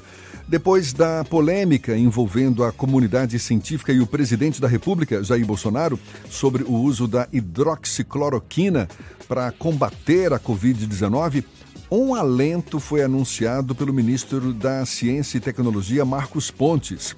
É um remédio um remédio conhecido dos brasileiros que teria apresentado eficácia de até 94% contra o novo coronavírus em laboratório e agora passará a ser testado clinicamente. Essas mensagens de esperança da ciência são tema do comentário de Fernando Duarte. Isso é Bahia. Política. A Tarde FM. Pois é, Jefferson, depois do grande embate sobre a hidroxicloroquina, algo que inclusive pode contribuir significativamente para a saída do ministro Luiz Henrique Mandetta da pasta do Ministério da Saúde, o que, que acontece? O ministro da Ciência e Tecnologia, o Marcos Pontes, o astronauta Marcos Pontes, inclusive é uma situação engraçada, porque ele é mais conhecido como astronauta do que como ministro. Ele anunciou ontem que vão começar testes clínicos em 500 pessoas sobre um remédio que já faz parte do cotidiano daqui do brasileiro, que segundo ele é tomado até na infância e que teve um resultado extremamente significativo nas pesquisas em laboratório, 94% de eliminação da carga viral. O resultado é impressionante e o mais interessante nessa fala do ministro Marcos Pontes é que não vai ser anunciado o nome do remédio, o nome do princípio ativo, para evitar que as pessoas corram para comprar esse remédio e ele acabe esgotando, aumentando o valor, já que o ministro falou que ele tem um valor bem baixo. São 500 pessoas que vão receber esse medicamento, esse teste. As pessoas não vão saber que medicamento é esse e nem os médicos que estão aplicando. Então é bem bacana a gente saber que há um esforço da ciência para tentar identificar o que é que pode efetivamente funcionar na luta contra a Covid-19. Além desse remédio anunciado pelo Marcos Pontes, existe, por exemplo, a ivermectina, que é um remédio, um antiparasita que pode ser utilizado para um antiverme, que pode ser utilizado para o combate ao coronavírus. Os pesquisadores australianos trouxeram essa informação Existem diversas frentes na ciência ao redor do mundo que têm trazido bons frutos, que têm pelo menos mostrado boas perspectivas. E a gente sempre ouve falar que o jornalismo só fala, só traz notícia ruim. Não, a gente também fala das evoluções e nós ficamos muito felizes com esse tipo de postura do ministro Marcos Pontes, que faz esse, é, essa, essa observação de não anunciar o nome para evitar que cause algum tipo de problema a longo prazo no fornecimento desse medicamento. E difere bastante da postura do presidente da República, que tratou a hidroxicloroquina como o salvador da nação, e aí isso gerou uma procura desenfreada. Até tem relatos de pessoas que começaram a ameaçar médicos que não recomendavam o uso da hidroxicloroquina para o tratamento do novo coronavírus, exatamente porque é, criou-se toda uma. Eu, eu não sei exatamente qual a expressão mais adequada para falar sobre o assunto, mas criou-se uma aura de remédio milagroso, quando na verdade outras autoridades do mundo fazem uma observação sobre o uso controlado desse medicamento. Então, a mensagem que eu queria dizer nesse comentário é uma mensagem de esperança que o, os pesquisadores brasileiros estão trazendo. Aqui a gente tem se reinventado. A Universidade Federal da Paraíba desenvolveu um respirador que custa muito mais barato do que os respiradores do mercado. Tem máscaras que estão surgindo mais baratas. Tem uma, um cubo que agora os, os intensivistas estão utilizando para intubar e extubar pacientes, alguns desses já sendo desenvolvidos aqui no Brasil. Então nós temos que ter uma perspectiva também de que notícias boas vão vir. A gente só espera que elas aumentem a frequência, já que a Covid-19 COVID tem assustado a todos nós. E pegando carona nesse esforço da imprensa, dos jornalistas de oferecerem também boas notícias, eu quero ressaltar aqui uma moção de aplausos ao jornal à tarde, que foi aprovada por unanimidade ontem na Câmara Municipal de Salvador, em sessão presidida pelo vereador Geraldo Júnior. Proposta pelo vereador Sidninho, que é do Podemos, a moção destaca o editorial A Bahia da Educação que foi publicado no dia 17 de fevereiro e que reforça o papel da educação como elemento fundamental em todos os aspectos da vida, proporcionando vários benefícios. Segundo palavras de Sidninho, o editorial trouxe a importância de investimentos na educação e fez referência a grandes nomes imortalizados na luta pelo conhecimento, como Anísio Teixeira, Isaías Alves e Amélia Rodrigues. Portanto, palavras de Sidninho Parabéns ao Jornal à Tarde por esse editorial, por bater numa tecla que pode não ser, digamos, aceita por todas as pessoas, mas que há um consenso entre quem é lúcido, quem tem discernimento de que a educação é sim o caminho para o nosso crescimento, para o nosso desenvolvimento, para a eliminação da pobreza, enfim com educação a gente avança na vida. Com educação, com ciência, com tecnologia, com desenvolvimento da nossa, do nosso sistema educacional como um todo. Parabéns para o Jornal à Tarde. Agora, 8 e 12, a Prefeitura de Feira de Santana anunciou algumas decisões tomadas em relação ao funcionamento da cidade. Entre as alterações está a reabertura em parte do comércio local o prefeito Colbert Martins autorizou o funcionamento de empresas do ramo de serviços, indústrias e outros estabelecimentos que representam baixo risco de contágio, como açougues, motéis, borracharias, madeireiras e lojas de ração. Eita, peraí. É, e além disso, o prefeito anunciou também que vai reduzir o próprio salário em 20% pelo período inicial de dois meses e em 15% a remuneração dos seus secretários. Em relação aos servidores em geral, menos os da área de saúde e vinculados a serviços considerados essenciais, o corte vai ser de 10%. O valor arrecadado, conforme o prefeito, vai ser utilizado em ações voltadas para pessoas de maior vulnerabilidade social no município. E os baianos que dependem de equipamentos médicos para sobreviver, o chamado sistema Home Care, já podem fazer o recadastramento junto à Coelba. Para formalizar o registro, é necessário o envio de documentos como RG e CPF além de atestado assinado pelo médico, no qual devem constar obrigatoriamente o número do CID, CRM e prazo de utilização dos equipamentos. A partir do envio da documentação, a Coelba vai avaliar o pedido e retorna com posicionamento em até 15 dias. O contato pode ser feito através do e-mail atendimento.coelba.neoenergia.com. Agora, 8 e 14 na Tarde FM, a gente vai até a redação do portal Bahia Notícias. Lucas Arrasa, quem está a postos, tem novidades pra gente também. Bom dia, Lucas. Bom dia, Jefferson. Bom dia, Fernando. A Justiça Federal determinou o bloqueio dos bens e das contas do prefeito de Ribeira do Pombal, o Ricardo Maia Chaves. O gestor é investigado por fraude no transporte escolar da cidade. De acordo com a Controladoria Geral da União, Ricardo Maia pagou entre 2013 e 2015 68 mil reais em um serviço de transporte que nunca existiu. O bloqueio dos bens e das contas bancárias do prefeito somam mais de meio milhão de reais.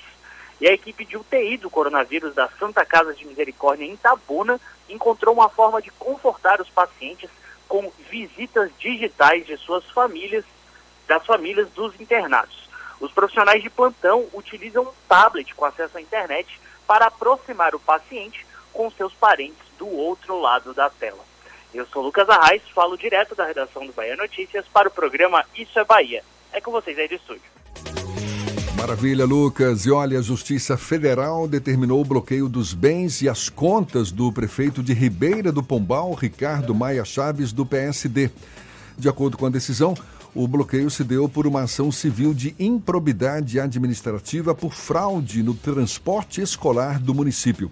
Quem propôs a ação foi o Fundo Nacional de Desenvolvimento da Educação contra o prefeito da cidade e das empresas TJ Transportes e Construções e MM Andrade de Santana e Companhia, que prestavam serviço ao município.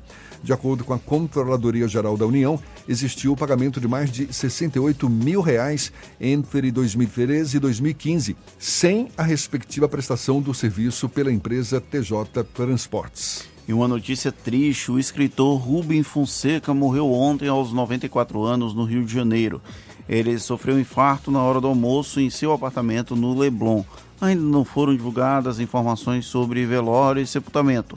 Rubem Fonseca é um dos grandes nomes da literatura nacional e entre os clássicos assinados estão Feliz Ano Novo, A Cólera do Cão e O Cobrador. Ao longo da carreira, o escritor ganhou seis prêmios Jabutis e um prêmio Camões. Os nossos sentimentos à família dele. Agora, 8 e 16 vamos para Luiz Eduardo Magalhães, o nosso início do giro pelo interior do estado. J. Alves, da Cidade FM, tem as notícias da região. Bom dia, Jota. Bom dia, Jefferson, Fernando, equipe, ouvintes do Isso é Bahia. A partir de agora, destacaremos as principais notícias do Oeste Baiano, diretamente da capital do agronegócio. Caixa diz que houve indícios de fraude e devolve dinheiro às contas da Prefeitura de Luiz Eduardo Magalhães.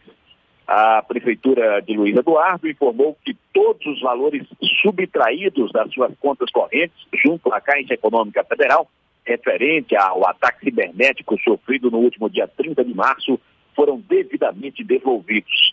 Dessa forma, as três contas atingidas foram ressarcidas pela instituição bancária. Uma no total de R$ 447.498,80, outra no total de R$ 14.604,64 e a última no total de R$ 14.902,90. Falando agora sobre coronavírus, a Prefeitura de Luiz Eduardo Magalhães iniciou o trabalho de higienização de ruas e espaços de aglomeração. A Prefeitura do município, por meio das Secretarias de Saúde, Infraestrutura, Segurança, Ordem Pública e Trânsito, deu início no último domingo ao trabalho de desinfecção de ruas e locais de grande circulação no município. O objetivo da ação é a redução do risco de contaminação pelo novo coronavírus e começou após o diagnóstico positivo do primeiro caso da doença em Luiz Eduardo Magalhães. Nesse primeiro momento, o foco da ação foi nos arredores da unidade de saúde Paulo Rodolfo Castelli, onde o paciente recebeu atendimento e ruas próximas de sua residência, contemplando pontos das ruas Barba Timão, Mutamba, Avenida JK e imediações do bairro Jardim das Acácias. A Secretaria de Saúde informou que novas ações estão planejadas para os próximos dias no centro da cidade e que o material de higienização utilizado é preconizado pela vigilância sanitária. E por falar no primeiro caso, hoje, na Rádio Cidade FM, entrevistaremos a esposa do caminhoneiro, que foi o primeiro infectado com coronavírus em Luiz Eduardo Magalhães, ela que também recebeu o diagnóstico positivo. E a partir do meio-dia, teremos essa entrevista aqui na Rádio Cidade FM em Luiz Eduardo Magalhães, entrevista via telefone. E por aqui encerro minha participação, desejando a todos uma ótima quinta-feira e um excelente fim de semana. Eu sou o J. Alves, da Rádio Cidade FM de Luiz Eduardo Magalhães, para o Isso é Bahia. Maravilha, Jota. E a Câmara dos Deputados determinou o prazo de 30 dias para que a Presidência da República apresente os resultados dos exames feitos pelo presidente Jair Bolsonaro para comprovar se o presidente de fato contraiu ou não a Covid-19. A mesa diretora da Câmara aceitou o requerimento feito pelo deputado federal Rogério Correia, do PT de Minas Gerais, e enviou a solicitação para a Secretaria-Geral da Presidência. Em março, a gente lembra, Bolsonaro fez dois exames depois de retornar de uma viagem aos Estados Unidos e, segundo ele, sem apresentar o resultado dos exames, todos deram negativo. E olha só, o juiz federal Ilan Presser determinou a suspensão da exigência do CPF irregular para o recebimento do auxílio emergencial de 600 reais, em decisão liminar provisória concedida ontem à noite. O juiz deu um prazo de 48 horas para que a Caixa Econômica Federal e a Receita Federal implantem a medida. Em sua decisão, o juiz federal aponta que o auxílio foi criado para proteger pessoas em situação de vulnerabilidade e, por isso, não se justifica a exigência. No entanto, abre uma lacuna bem preocupante, já que o CPF irregular também é válido para pessoas que tiveram, foram falecidas, que já morreram e as pessoas podem utilizar ilegalmente o nome de pessoas, abre um precedente é, bem amplo para, para fraudes. Agora, 8h21, a gente vai para Itororó, cidade onde se degusta uma deliciosíssima carne de sol. Maurício Santos, da Itapuí FM, quem fala conosco, tem as notícias da região. Bom dia, Maurício. Bom dia, Jefferson. Bom dia, Fernando. Bom dia a todos do Isso é Bahia. Bom dia para toda a Bahia. Vamos com notícias aqui da nossa região do Médio Sudoeste e começando aqui pela região Sudoeste. Como se não bastasse o fechamento das unidades da fábrica de calçados Renata Mello e Souza Santos, que atingiu aí cerca de 1.100 funcionários, gerando aí um enorme impacto na economia regional, atingindo aí as cidades de Itapetinga, Macarani, Maquinique, Potiraguá e Iguaí. Agora, infelizmente, também chegou a vez aí da Azaleia. Pois é, a empresa de calçados Azaleia demite cerca de 200 empregados em contratos de experiência. Alegando dificuldades no cumprimento das normas baixadas pelas autoridades em decorrência da pandemia de coronavírus, a fábrica de calçados Vulcabras Azaleia, localizada em Itapetinga, encerrou nesta quarta-feira os contratos de experiência de um grupo de colaboradores que esperam ser efetivados aí pela empresa. Segundo fonte sindical, o número de demitidos é de cerca de 200 contratados que ingressaram na empresa no mês passado, no mês de março. As demissões estão sendo comunicadas através de cartas enviadas aos empregados que estão em gozo de férias. Na manhã da última terça-feira, a Azaleia já havia aí prorrogado as férias coletivas de todos os seus colaboradores até o dia 26 de abril, quando outra medida aí, é, outras medidas deverão ser anunciadas, né? Infelizmente, além do coronavírus estar aí trazendo aí pânico à nossa região, agora é o desemprego também é, dessas fábricas aí da Renata Melo e Souza Santos, agora chegou a vez aí da Azaleia. E por falar em coronavírus, vamos aqui com o nosso boletim aqui da nossa cidade de Itororó. Em Itororó, os casos monitorados em isolamento social é 31. Casos suspeitos, nenhum. Casos descartados, 7. Saíram do monitoramento, 74. Aguardando resultado de exame, nenhum. Casos confirmados, 4. E cura clínica, 4. Jefferson Fernando, bom dia. Eu sou Maurício Santos falando aqui da Rádio Itapuí FM de Itororó, a capital da carne de sol, para o é Bahia, para toda a Bahia. Agora é com vocês. Maravilha, Maurício, muito obrigado. Agora, 8h24 e o auxílio doença vai ser prorrogado automaticamente para segurados do INSS que recebiam o benefício, pediram a prorrogação do pagamento e estavam aguardando para fazer a perícia médica quando as agências do Instituto foram fechadas por causa do coronavírus. Inicialmente, as agências do INSS vão ficar fechadas até o final de abril, mas o prazo pode ser estendido. Caso o trabalhador tenha um agendamento a partir de maio e as agências continuem fechadas, a prorrogação também vai ser automática. E por unanimidade, o Supremo Tribunal Federal declarou que governadores e prefeitos têm poderes para baixar medidas restritivas no combate ao novo coronavírus em suas regiões. Eles podem determinar temporariamente o isolamento, a quarentena, o fechamento do comércio e a restrição de locomoção por portos e rodovias. Os ministros concordaram que o governo federal também pode tomar medidas para conter a pandemia, mas em casos de abrangência nacional. Essa decisão enfraquece o presidente Jair Bolsonaro, que critica as medidas de isolamento preocupado com a economia do país. Pois bem, vamos agora para a Irecê. Sandro Moreno, da Irecê Líder FM, também apostos com as notícias da região. Bom dia, Sandro. Bom dia, Jefferson. Bom dia, Fernando. Em Irecê, nesse momento, 22 graus. E a Secretaria Municipal de Saúde de Irecê confirmou o primeiro caso de coronavírus na cidade. O exame realizado foi um teste rápido fornecido pelo Ministério da Saúde. Trata-se de um homem que reside em Irecê, mas que esteve recentemente em Manaus. No momento, o paciente e a família estão em isolamento domiciliar e as pessoas que tiveram contato com ele estão é, rastreadas, estão sendo rastreadas e monitoradas pela vigilância em saúde. A Prefeitura de Irecê editou um novo decreto ontem com novas restrições para o comércio, uma vez que o comércio de Irecê estava aberto. E uma operação conjunta desarticulou uma associação criminosa responsável pela prática de crimes de extorsão mediante sequestro na região de Irecê. Na manhã de ontem, equipes da Polícia Civil de Souto Soares, de Irecê, Lapão, Mungu do Morro, Cafarnaum e Bonito, Draco e Coi e mais integrantes do 7 Batalhão, CIP Semiárido, CIP Chapado e Rodeste realizaram operação para cumprir nove mandados de prisão expedidos pela vara criminal da comarca de Lapão contra suspeitos de terem cometido delitos de extorsão mediante sequestro. Durante o cumprimento dos mandados na cidade de Bonito, Cafarnaum, Lapão e Souto Soares, dois suspeitos reagiram à abordagem e foram mortos.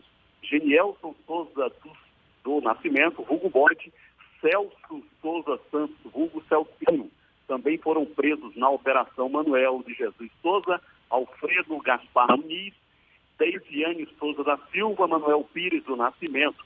Com os resistentes, foram apreendidos um revólver calibre 38 com quatro cartuchos deflagrados e dois intactos e uma espingarda calibre 12 com três cartuchos deflagrados. Cumprimentos de quatro mandados de prisões, sendo dois em Rodagem de Lapão e dois em Bonito latado alto de morte decorrente da operação, a intervenção de agentes do Estado em Lapão e em Souto Soares, que são fontes da Polícia Civil e da Polícia Militar. Sandro Moreno, do Grupo J. Cisnei de Comunicação, para o programa Isso é Bahia. Obrigado, Sandro. E olha, o governo prevê salário mínimo de R$ 1.079 no ano que vem. A gente dá os detalhes já já, agora 8h28 na Tarde FM. Você está ouvindo Isso é Bahia. Para vencermos o coronavírus, o mais importante é: fique em casa. Lave sempre as mãos com água e sabão e fique em casa. Não são férias, é um compromisso de todos. Fique em casa. A Bahia contra o coronavírus. Governo do Estado. Você que está em casa, quietinho ouvindo rádio, lembre sempre do seguinte: água e sabão podem salvar sua vida. Ó. Oh, Ligou a torneira, pai? É só esfregar bem os dedos e lavar toda a mão. Essa coisinha simples que qualquer criança sabe fazer pode matar esse tal de coronavírus. Esse turista a gente não quer aqui não, pai. Vai embora que a nossa parte a gente está fazendo. Se pique, Corona. Uma campanha da Câmara Municipal de Salvador. Para vencermos o coronavírus, o mais importante é: Fique em casa. Lave sempre as mãos com água e sabão e Fique em casa. não são férias, é um compromisso de todos. Fique em casa. A Bahia contra o coronavírus. Governo do Estado. Neste momento, o que você procura é segurança em sua estadia? Nossa rede disponibiliza toda a sua estrutura e suporte para você aproveitar tudo com muita tranquilidade e conforto. Estamos em pleno funcionamento, cumprindo todas as recomendações do Ministério da Saúde em combate à Covid-19. Conte com a gente. Confira nossas tarifas solidárias. Faça já sua reserva. Marano Hotel 71 2106 0001. Absolute Hotel 71 3346 3387. Rede de Hotéis Pirâmide 71 3431 2111. Para vencermos o coronavírus, o mais importante é: Fique em casa. Lave sempre as mãos com água e sabão e Fique em casa. não são férias, é um compromisso de todos. Fique em casa. A Bahia contra o coronavírus. Governo do Estado. A tarde FM.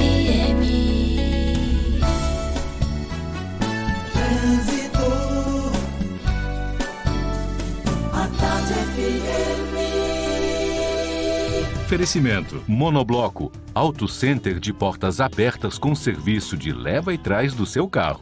A gente tem novas informações com Letícia Rocha. E você, Letícia? Oi, Jefferson, estou de volta para lembrar que tem obras acontecendo ainda na via regional, no trecho entre Cajazeiras e São Marcos, o que faz com que o motorista reduza a velocidade, por isso bastante atenção. A Avenida Paralela e Tancredo Neves tem um trânsito fluindo bem, assim como a Bonocô, que flui com tranquilidade nos dois sentidos. Fique em casa e faça os cursos online da ENS com 30% de desconto. Acesse ens.edu.br e turbine sua carreira. ENS, a sua escola de negócios e seguros. É contigo, Jefferson. Valeu, Letícia. Tarde FM de carona com quem ouve e gosta.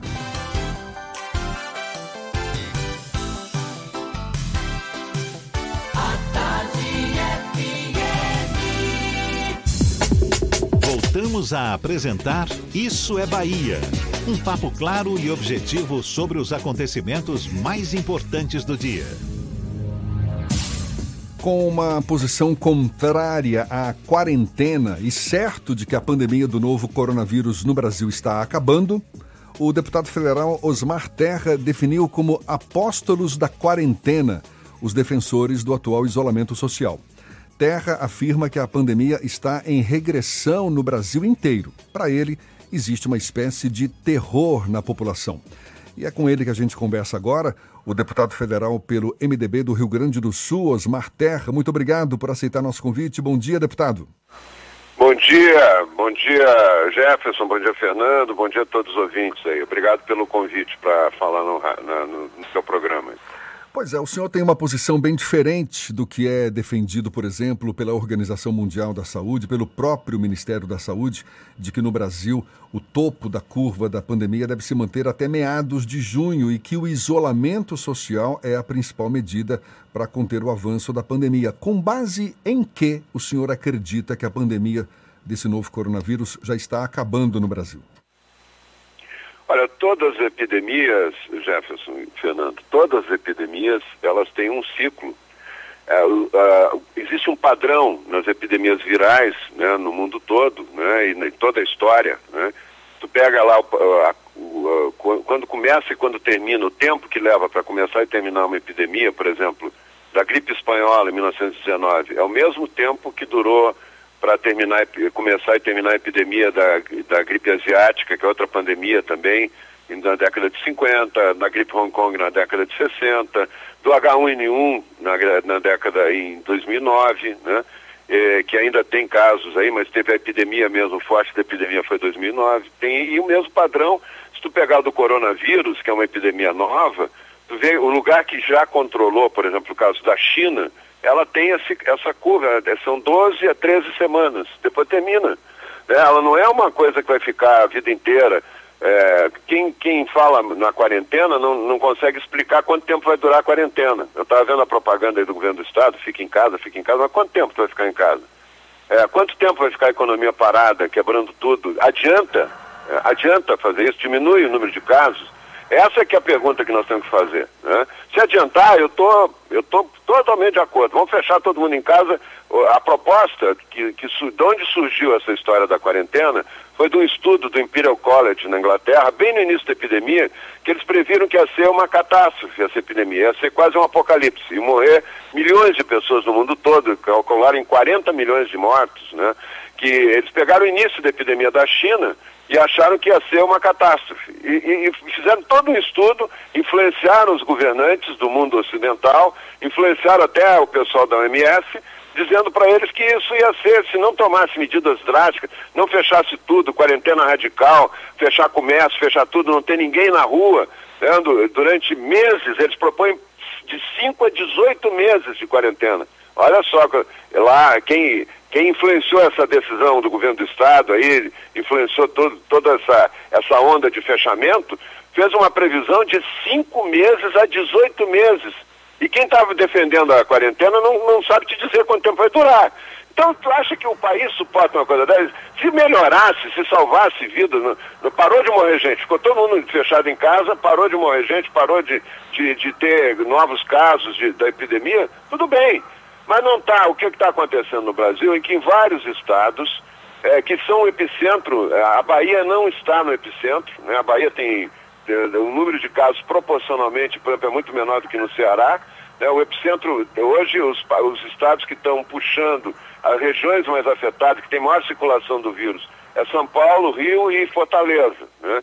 É, se nesses, é, é, nesses estados é, São Paulo, por exemplo, já passou do pico. Porque toda essa história de quarentena é para empurrar o pico da epidemia. O que, que, é o pico da epidemia? É que o vírus, quando, quando é um vírus novo, ninguém tem anticorpos para ele, ele vai contaminando muita gente. Ele contamina um. É, para cada caso que tu vê de gente com febre confirmada com, com o coronavírus, tem 500, 600, 700 pessoas que não estão sentindo nada e que estão contaminadas igual é, é, são os portadores assintomáticos. Esses é que, que fazem a epidemia crescer. Deputado? Só aqueles. Sim. Duas, duas colocações. Deixa Se... eu só terminar a explicação aqui, só, só um pouquinho. Só para poder entender meu raciocínio, senão é, vai ficar sem sentido o que eu estou falando. Né? É, essa epidemia vai subir, vai aumentar o número de casos, empurrado pelos portadores assintomáticos, até chegar a um pico. Esse pico, que a partir desse pico começa a diminuir o número de casos, é, é onde mais da metade da população, em torno de 60%, 70% da população, já está infectada e já está com anticorpos toda, de toda a população. Estou falando de 60%, 70% de toda a população da região que está ocorrendo a epidemia.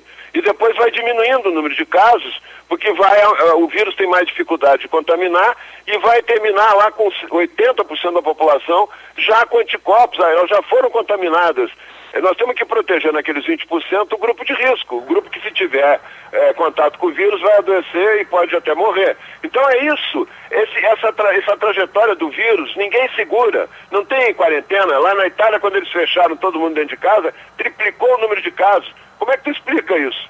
Se triplicou o número de casos, todo mundo fechado em casa. Deputado. Todo mundo. É, porque o vírus já está dentro de casa. A probabilidade de ter um portador assintomático hoje, na maioria das famílias, é enorme. Né? Então, é, é eu acho que o governo é, os governos estaduais, porque o presidente Bolsonaro é contra, ele é a favor da, da, proteção do grupo de risco, ele entende esse mecanismo da epidemia, mas hoje a população está muito assustada e está achando que fechando, se fechando em casa e não trabalhando, e as indústrias todas quebrando, as empresas todas quebrando, é para é salvar as vidas. E não é.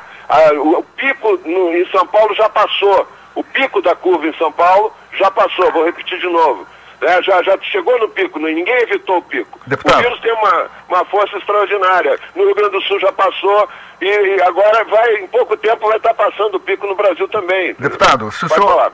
É, então, é, duas colocações. Se a Bahia não está no epicentro dessa epidemia, isso quem afirma são autoridades locais, é porque as medidas de isolamento social foram adotadas com mais antecedência. Esse é um ponto. E a curva da pandemia no Brasil, agora deixa eu só concluir, e a, e a turma, a, a curva da pandemia no Brasil ainda está crescente. A gente ainda não chegou num patamar conforme a gente observa, por exemplo, a, a, situação na China. O senhor citou a China como exemplo. A China, sim, a gente já vê um platô dessa curva. No Brasil, segundo dados do próprio Ministério da Saúde, da Organização Mundial da Saúde, essa, cru, essa curva está crescente ainda. A gente não tem um sinal de que estamos no patamar dessa curva. Não tem, não tem, não tem platô. Essas curvas todas de epidemia, elas têm um pico. Ela bate num dia, tem um, um, número muito alto de casos e depois vai diminuindo o número de casos a cada dia. E aí termina. Isso dura 13 semanas. Né? Nós vamos estar sem epidemia no Brasil no final de maio. E estamos agora nessa semana, e, e na, no início, durante essa semana e na outra, deve ocorrer o pico no Brasil. Né? E já passou o pico no Rio Grande do Sul, com todas as medidas de contenção, já passou, de, com todo. Estão querendo prender a gente na rua lá em São Paulo, e, e, o pico já passou da epidemia lá em São Paulo, pega, só pegar os dados, no, no, pega os dados da Secretaria de Saúde de São Paulo e faz a curva, vê o número de casos novos por dia, faz a curva que tu vai ver que já passou, que já foi para o pico e já desceu, já está descendo, está começando a descer. No Brasil também vai acontecer, não quer dizer que não vai surgir novos casos, é que vai, cada dia vai ter um número menor de novos casos até terminar. É, não é o número de óbitos também, infelizmente cada vida não tem preço, né? Mas vão, uma epidemia morre gente, né? O Deputado. número de óbitos é desproporcional, é, ele só ocorre 14 dias depois que a pessoa interna. Então não é um número, tem que ver o número de novos casos por dia. Não tem nada a ver com as medidas de contenção, de quarentena, nada a ver. É porque é, é, o, o, que tem a ver com. O que, que precisa para uma epidemia ser, é, ter, ter, ter muitos casos? Ter circulação do vírus. Por que, que Fortaleza tem mais casos que toda a Bahia. Só Fortaleza tem mais casos que toda a Bahia. Deputado Eduardo. Tem três voos semanais para Milão. Deputado direto. Fernando quer fazer uma pergunta para o senhor também. Deputado, nos bastidores o senhor é tratado como um possível substituto do ministro Luiz Henrique Mandetta no Ministério da Saúde e o senhor foi flagrado articulando junto com o Onyx Lorenzoni, ou discutindo junto com o Onyx Lorenzoni, a queda do ministro Luiz Henrique Mandetta. Quem garante que essa argumentação do senhor não é para fazer a média com o presidente da República e eventualmente subir para o Ministério da Saúde, já que o senhor foi defenestrado do Ministério da Cidadania muito recentemente. Ô, Fernando, eu quero te dizer o seguinte: eu sou médico de profissão, eu fui oito anos secretário de saúde do Rio Grande do Sul e fui um dos poucos secretários de saúde, de gestores públicos de saúde, que enfrentou três epidemias. E comandei o enfrentamento a três epidemias, inclusive a pior de todas muito pior do que essa em termos de letalidade, que foi do H1N1. Né? O H1N1 entrou pela Argentina, o Rio Grande do Sul foi o centro da epidemia no Brasil. Não foi São Paulo, não foi o Rio, nem chegou na Bahia. O H1N1 nem chegou na Bahia naquela época. Né? Então, é, fica em regiões. Né? Eu estou eu, eu, eu, falando de vivida, que pouquíssimas pessoas têm em relação ao combate à epidemia. Eu fui presidente duas vezes do Conselho Nacional de Secretários de Saúde, ajudei a enfrentar, nós criamos a Força Nacional de Saúde para enfrentar a epidemia do Rio de Janeiro, né? depois está se, se, usando agora a Força Nacional de Saúde, junto com a criação do, do CONAS, junto com o Ministério da Saúde. Eu fui presidente da Frente Parlamentar da Saúde na questão do Zika vírus, acompanhei toda a evolução do Zika vírus. Eu conheço a epidemia, eu não estou falando aqui, e eu tenho essa opinião desde sempre. É o presidente tem a mesma opinião, que bom. O presidente eh, teve sensibilidade para perceber. É, eu não estou fazendo isso para arrumar casa, eu não vou ser ministro, não quero ser ministro. Eu estou é, é, trabalhando, estou dando uma informação. Ministro, oh, deputado, só para corrigir uma informação, a OMS garante que o novo coronavírus tem uma taxa de letalidade 10 vezes maior do que o H1N1 só para a tá, gente então deixa... trazer uma informação tá. correta para o nosso ouvinte. Deixa, deixa, deixa eu só terminar a resposta, Fernando, que eu vou te falar sobre isso também. É, o, o, o, toda vez que eu falo, que eu tento argumentar, quem é contrário, quem defende a quarentena, é, usa essa questão para me, me é, é, tirar o argumento e dizer que eu estou pensando num cargo. Eu não posso falar, então? Eu não posso transmitir a experiência que eu tenho? É, eu estou só transmitindo a experiência que eu tenho, não, porque eu não estou pretendendo cargo nenhum. Essa escuta telefônica que você disse foi uma coisa totalmente imoral, né? Porque o telefone não ficou desligado, ficaram gravando a conversa. Eu não digo lá em nenhum momento que eu quero ser ministro. Né? Não tem essa história, não há essa história, não há essa possibilidade. Mas é, é, é o hábito da esquerda é desqualificar a pessoa, não o argumento. Ela não consegue rebater o argumento, desqualificar, ah, mas tu está querendo outra coisa, tu está querendo isso, está querendo aquilo. Isso é. E em relação a esse hábito, esse, esse, esse estudo do MS, ele está errado. São 12 mil estudos que tem sobre a letalidade do, do H1N1. 12 mil. Deputado. Um grupo de pesquisadores. Deixa eu responder, por favor. Um grupo de pesquisadores eh, juntou os, os 50 estudos publicados o maior número de casos e mostra que a letalidade do H1N1 é muito maior do que a OMS está falando. E os países da Ásia todos não seguem a OMS. Nenhum país da Ásia, os principais países da Ásia, fechou. o Japão não fechou comércio, não fechou indústria, não botou o pessoal de quarentena, a Coreia do Sul não botou ninguém de quarentena, a China não botou. A China bloqueou o BEI no começo da epidemia. Bloqueou a província do BEI. Está tudo funcionando na China. O comércio está funcionando, os serviços estão funcionando desde sempre é, fora de UBI. O UBI agora está tudo funcionando também. Então, essa história da OMS dizer que tem que fechar tudo, não é, não é lei. Isso é uma, é uma, uma proposta que os países que não fecharam tudo têm um resultado muito melhor do que os países que decretaram quarentena e botaram o pessoal dentro de casa e a epidemia cresceu mais ainda. Deputado, mais uma, mais uma pergunta. O senhor é visto como um dos parlamentares que mais disseminaram informações falsas sobre o novo coronavírus. É um levantamento feito pelo portal de checagem de notícias aos fatos das quase é. 160 postagens com desinformação veiculadas por 22 é. parlamentares e que somavam mais de 1 milhão e 500 mil de interações, o senhor teria sido sozinho responsável por quase 40 desses posts. Como é que o senhor espera que as pessoas acreditem no que o senhor fala sobre a evolução da Covid-19? Da mesma forma que eu espero que as pessoas não acreditem na imprensa da esquerda, da extrema esquerda. Né? Que esses jornaizinhos, o Fato, é, Congresso em Foco, tudo isso aí é da esquerda, meu amigo. As pessoas têm opinião diferente, elas acham que o que tu está falando não é verdade. Vamos, pro, vamos debater, vamos mostrar os fatos. Eu estou falando em fatos, eu estou falando em prazos, eu estou falando em datas. Eu estou dizendo para vocês, eu quero que me contestem com fatos e com datas. E, e, e falando em experiência vivida. Quem é que tem essa experiência vivida? Eh, esse jornal aos fatos é um jornal de esquerda, de extrema esquerda, que não quer nem ouvir falar em quarentena vertical, não quer ouvir falar na experiência da Coreia, não quer ouvir falar na experiência do Japão. Eles, eles querem só que a verdade seja deles. É isso, não tem, eles não têm é, fatos para contrapor, entendeu? É só tentando me desmoralizar, tentando. Des... É, é, é, a velha história, né? Tu tem que desqualificar a pessoa que tem opinião diferente da tua, para tua poder ter algum, algum, alguma força, entendeu? É isso que está acontecendo, né? Nós estamos vivendo um momento em que né, os fatos não estão sendo discutidos, só tem ataques pessoais as pessoas, ah, tu está querendo isso, está querendo aquilo. Ninguém discute. O pico da curva passou ou não passou em São Paulo? São Paulo, com todas as restrições, não conseguiu evitar o, que, a, que, a, epidemia cumprisse o seu, seu ciclo. Que era, tudo isso é para retardar o ciclo, achatar a curva, não conseguiram achatar nada. O Rio Grande do Sul não conseguiu achatar nada. A Bahia não é epicentro, a Bahia vai ter menos casos que no resto do Brasil, como o Rio Grande do Sul também. Tá certo. Né? O epicentro é, é, volto a dizer, Fortaleza, é, Manaus, é, é e por, todos eles têm uma, uma, um, um, um, trânsito uma, de turistas e tal muito maior com a Itália e com a China e de comércio, com, com o caso de São Paulo, que levou o vírus a circular. Mas esse vírus está circulando aqui desde antes do carnaval. Tá certo. Né? Deputado Osmar Terra, muito obrigado. A gente quer agradecer a sua gentileza, a sua disponibilidade. Deputado federal pelo MDB do Rio Grande do Sul, Osmar Terra, conversando conosco aqui. Muito obrigado mais uma vez e um bom dia para o senhor. Um grande abraço.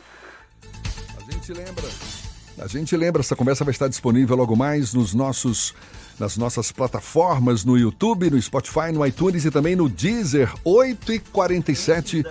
Ufa, 8 Antes da gente ir para o intervalo, eu acho que a gente deve pontuar que tem uma série de informações falsas na entrevista do deputado federal Osmar Terra. Então, os nossos ouvintes que acompanham Isso é Bahia podem perceber como, por exemplo, existe sim quarentena em países como Coreia do Sul, ele disse que não havia quarentena, houve achatamento da curva na Itália, na França e na Espanha por conta do isolamento social. Isso deve acontecer também nos Estados Unidos. No Brasil, há um controle da disseminação do novo coronavírus por conta do isolamento social. Então, o deputado Osmar Terra, agradeço a gentileza dele conversar conosco, porém, a entrevista dele foi marcada por informações falsas ou semi-verdades, vamos tratar dessa maneira. Ele não falou nessa nesse papo conosco hoje, mas também já disse que na Holanda a pandemia acabou e lá não foi feita nenhuma medida. Foi feita sim, muitas, muita uma série de medidas também para conter o avanço da coronavírus. Ou seja, é uma conversa que de fato não dá para acreditar muito no que ele fala. E além disso, vamos frisar que nós estamos trazendo informação fatos e não argumentos como ele tratou. Ele disse que a imprensa, a imprensa de extre a extrema imprensa, como gosta de tratar o presidente Jair Bolsonaro, traz informação falsa, segundo ele, quando na verdade ele que traz informações falsas. Agora, 8h48 na tarde FM. Você está ouvindo Isso é Bahia. Para vencermos o coronavírus, o mais importante é: Fique em casa. lave sempre as mãos com água e sabão e Fique em casa. não são férias, é um compromisso de todos. Fique em casa. A Bahia contra o coronavírus. Governo do Estado. Como você vê o mundo? Nós vemos o amor, a solidariedade. Vemos a sua vontade de fazer a diferença. E o momento chegou. O Instituto de Cegos da Bahia apresenta o programa Doador de Visão. Contribuindo mensalmente com o valor que puder, você colabora com a manutenção de serviços que vão do diagnóstico à inclusão social das pessoas com deficiência visual. Saiba como contribuir acessando o site institutodecegosdabahia.org.br. Existem muitas formas de ver o mundo. Apoio à Tarde FM. Para vencermos o coronavírus, o mais importante é: Fique em casa. lave sempre as mãos com água e sabão e Fique em casa. não são férias, é um compromisso de todos. Fique em casa. A Bahia contra o coronavírus. Governo do Estado. Em momentos como esse, é importante saber com quem contar. Há 33 anos, o Hospital Santo Amaro tem um compromisso de cuidar da sua saúde com responsabilidade, humanização e segurança. Para mais informações, acesse www.fjs.org.br e siga nossas redes sociais. Responsável técnico Sidney Agareno, CRM 10271. Para vencermos o coronavírus, o mais importante é: Fique em casa. lave sempre as mãos com água e sabão e Fique em casa. não são férias, é um compromisso de todos. Fique em casa. A Bahia contra o coronavírus. Governo do Estado. As informações sobre a influência da economia na sua vida, com o jornalista e economista Armando Avena. Falando de economia. Todos os que argumentam que acabar o isolamento seria melhor para a economia, eu respondo: não, seria pior. E explico por quê. Caso não houvesse o isolamento, o clímax da pandemia ocorreria muito mais rapidamente, pois muito mais pessoas seriam infectadas. E a imunização poderia até se generalizar, mas isso resultaria em milhares de mortes, pois haveria o colapso do sistema de saúde com mortos por toda parte, pois não haveria hospitais suficientes, a economia pararia de funcionar por ela mesma, pois os agentes econômicos fugiriam para suas casas e a economia seria desestruturada por medo da contaminação. Seriam dois ou três meses de pavor e é ilusão pensar que a economia não iria sofrer. Afinal, não pode haver vida econômica se as famílias e os indivíduos têm medo de sair às ruas. Quem iria ao shopping sabendo que ali poderia ser contaminado? Quem iria fazer turismo sabendo que o Covid-19 está ao seu lado? Mesmo que apenas 20% sejam contaminados da forma mais grave, ninguém iria querer se arriscar. Na verdade, o isolamento social é a melhor solução para a saúde e para a economia. E tudo indica que as cidades que adotarem medidas como isolamento tenderão, vencida ou estabilizada a pandemia, crescer de forma mais acelerada para atender a uma demanda reprimida por dois ou três meses de isolamento total. No Brasil, se o surto terminar em junho ou julho, a economia vai se recuperar no segundo semestre e o PIB vai crescer em 2021. Mas há um problema. Os agentes econômicos precisam sobreviver durante esses três meses. E eles estão com dívidas e compromissos, e a população pobre precisa sobreviver também, pois está sem emprego e sem salário. É aí que entra o governo. E por isso a necessidade de fornecer renda diretamente às famílias e os indivíduos. E fornecer crédito barato e com carência aos pequenos e médios empresários.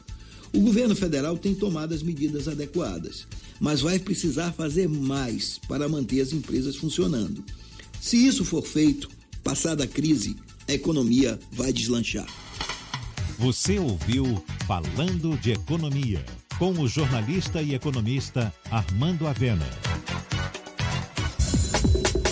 Voltamos a apresentar Isso é Bahia. Um papo claro e objetivo sobre os acontecimentos mais importantes do dia. A gente tem notícias da redação do Portal à Tarde com Thaís Seixas. É você, Thaís? Oi, Jefferson e Fernando, bom dia. Bom dia aos nossos ouvintes de todo o Estado. O Ministério Público do Estado da Bahia denuncia à Justiça três empresários de uma servidora pública por crimes contra a ordem urbanística e o meio ambiente, no caso do loteamento Naturaville 2, em Camaçari.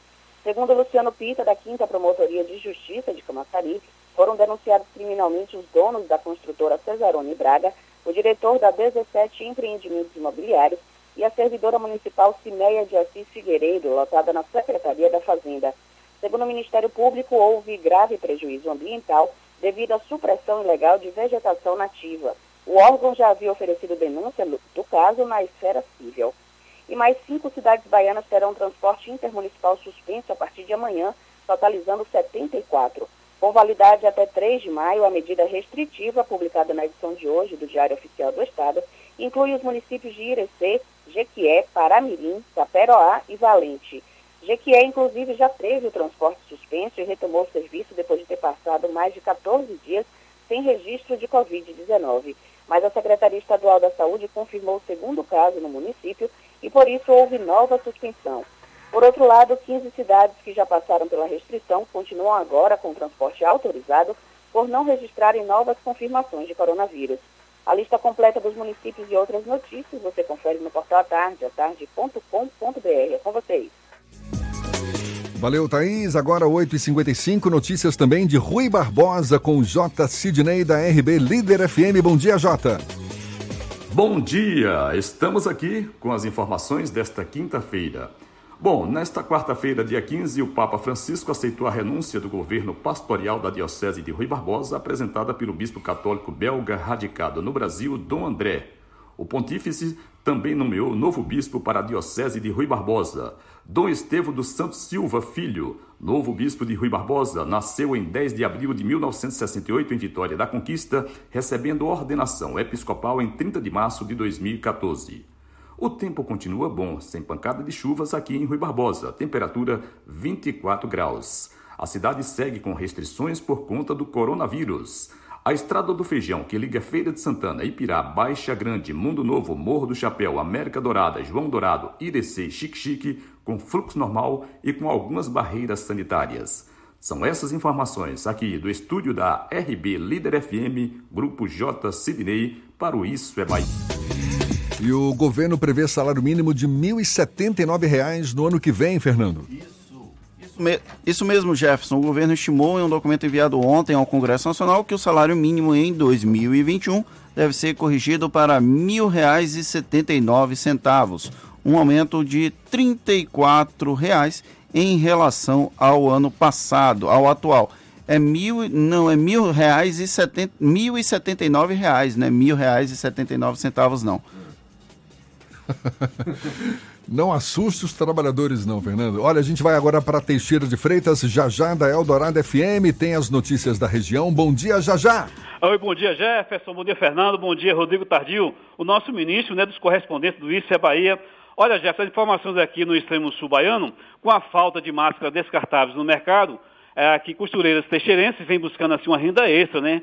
Aqui tem microempreendedor que usou as redes sociais para a contratação temporária de mão de obras. Boa notícia, né? Já que as, as criatividades de modelos vêm de clubes de futebol e também marca de empresa. O custo varia aí de 5 a 10 reais cada máscara. E foi publicado no Diário Oficial do Governo do Estado, no dia de ontem, uma alteração do decreto de 27 de março de 2020, prorrogando ali de 15 de abril para o dia 3 de maio a suspensão do transporte municipal em 69 municípios baianos. A suspensão terá início a partir de hoje, é, no dia 16, né, claro, aqui de abril. Só para lembrar aqui, Jefferson, ainda de acordo com a publicação, no dia de ontem, aqui no extremo sul, a cidade de Medeiros Neto está autorizada a retornar é, o transporte intermunicipal, intermunicipal né, por não ter ali casos confirmados do Covid-19 há 14 dias ou mais. Fechando aqui os boletins de vigilância epidemiológica aqui na nossa região. Aqui na cidade de Teixeira de Freitas temos cinco casos confirmados, quatro recuperados. Na cidade do Prado, litorâneo aqui, nós temos quatro casos confirmados e quatro casos recuperados. E fechando aqui as informações, aqui na cidade de Itanhem, nós temos é, nenhum caso confirmado, porém, nós temos aqui quatro casos descartados. Olha, eu sou Jajá da Eldorado FM, a primeira dos nossos corações para o Isso é Bahia, Jefferson e Fernando. Acabou, Fernando! Encerramos mais o Isso é Bahia. Muito obrigado pela companhia de todos vocês. Amanhã retornamos às 7 da manhã para Salvador e em torno e a partir das 8 para todo o estado. Um grande abraço e fiquem em casa. Muito obrigado pela companhia, pela audiência, pela confiança. Aproveite bem a quinta-feira. Amanhã tem mais. Tchau, tchau, tchau, tchau, tchau, tchau.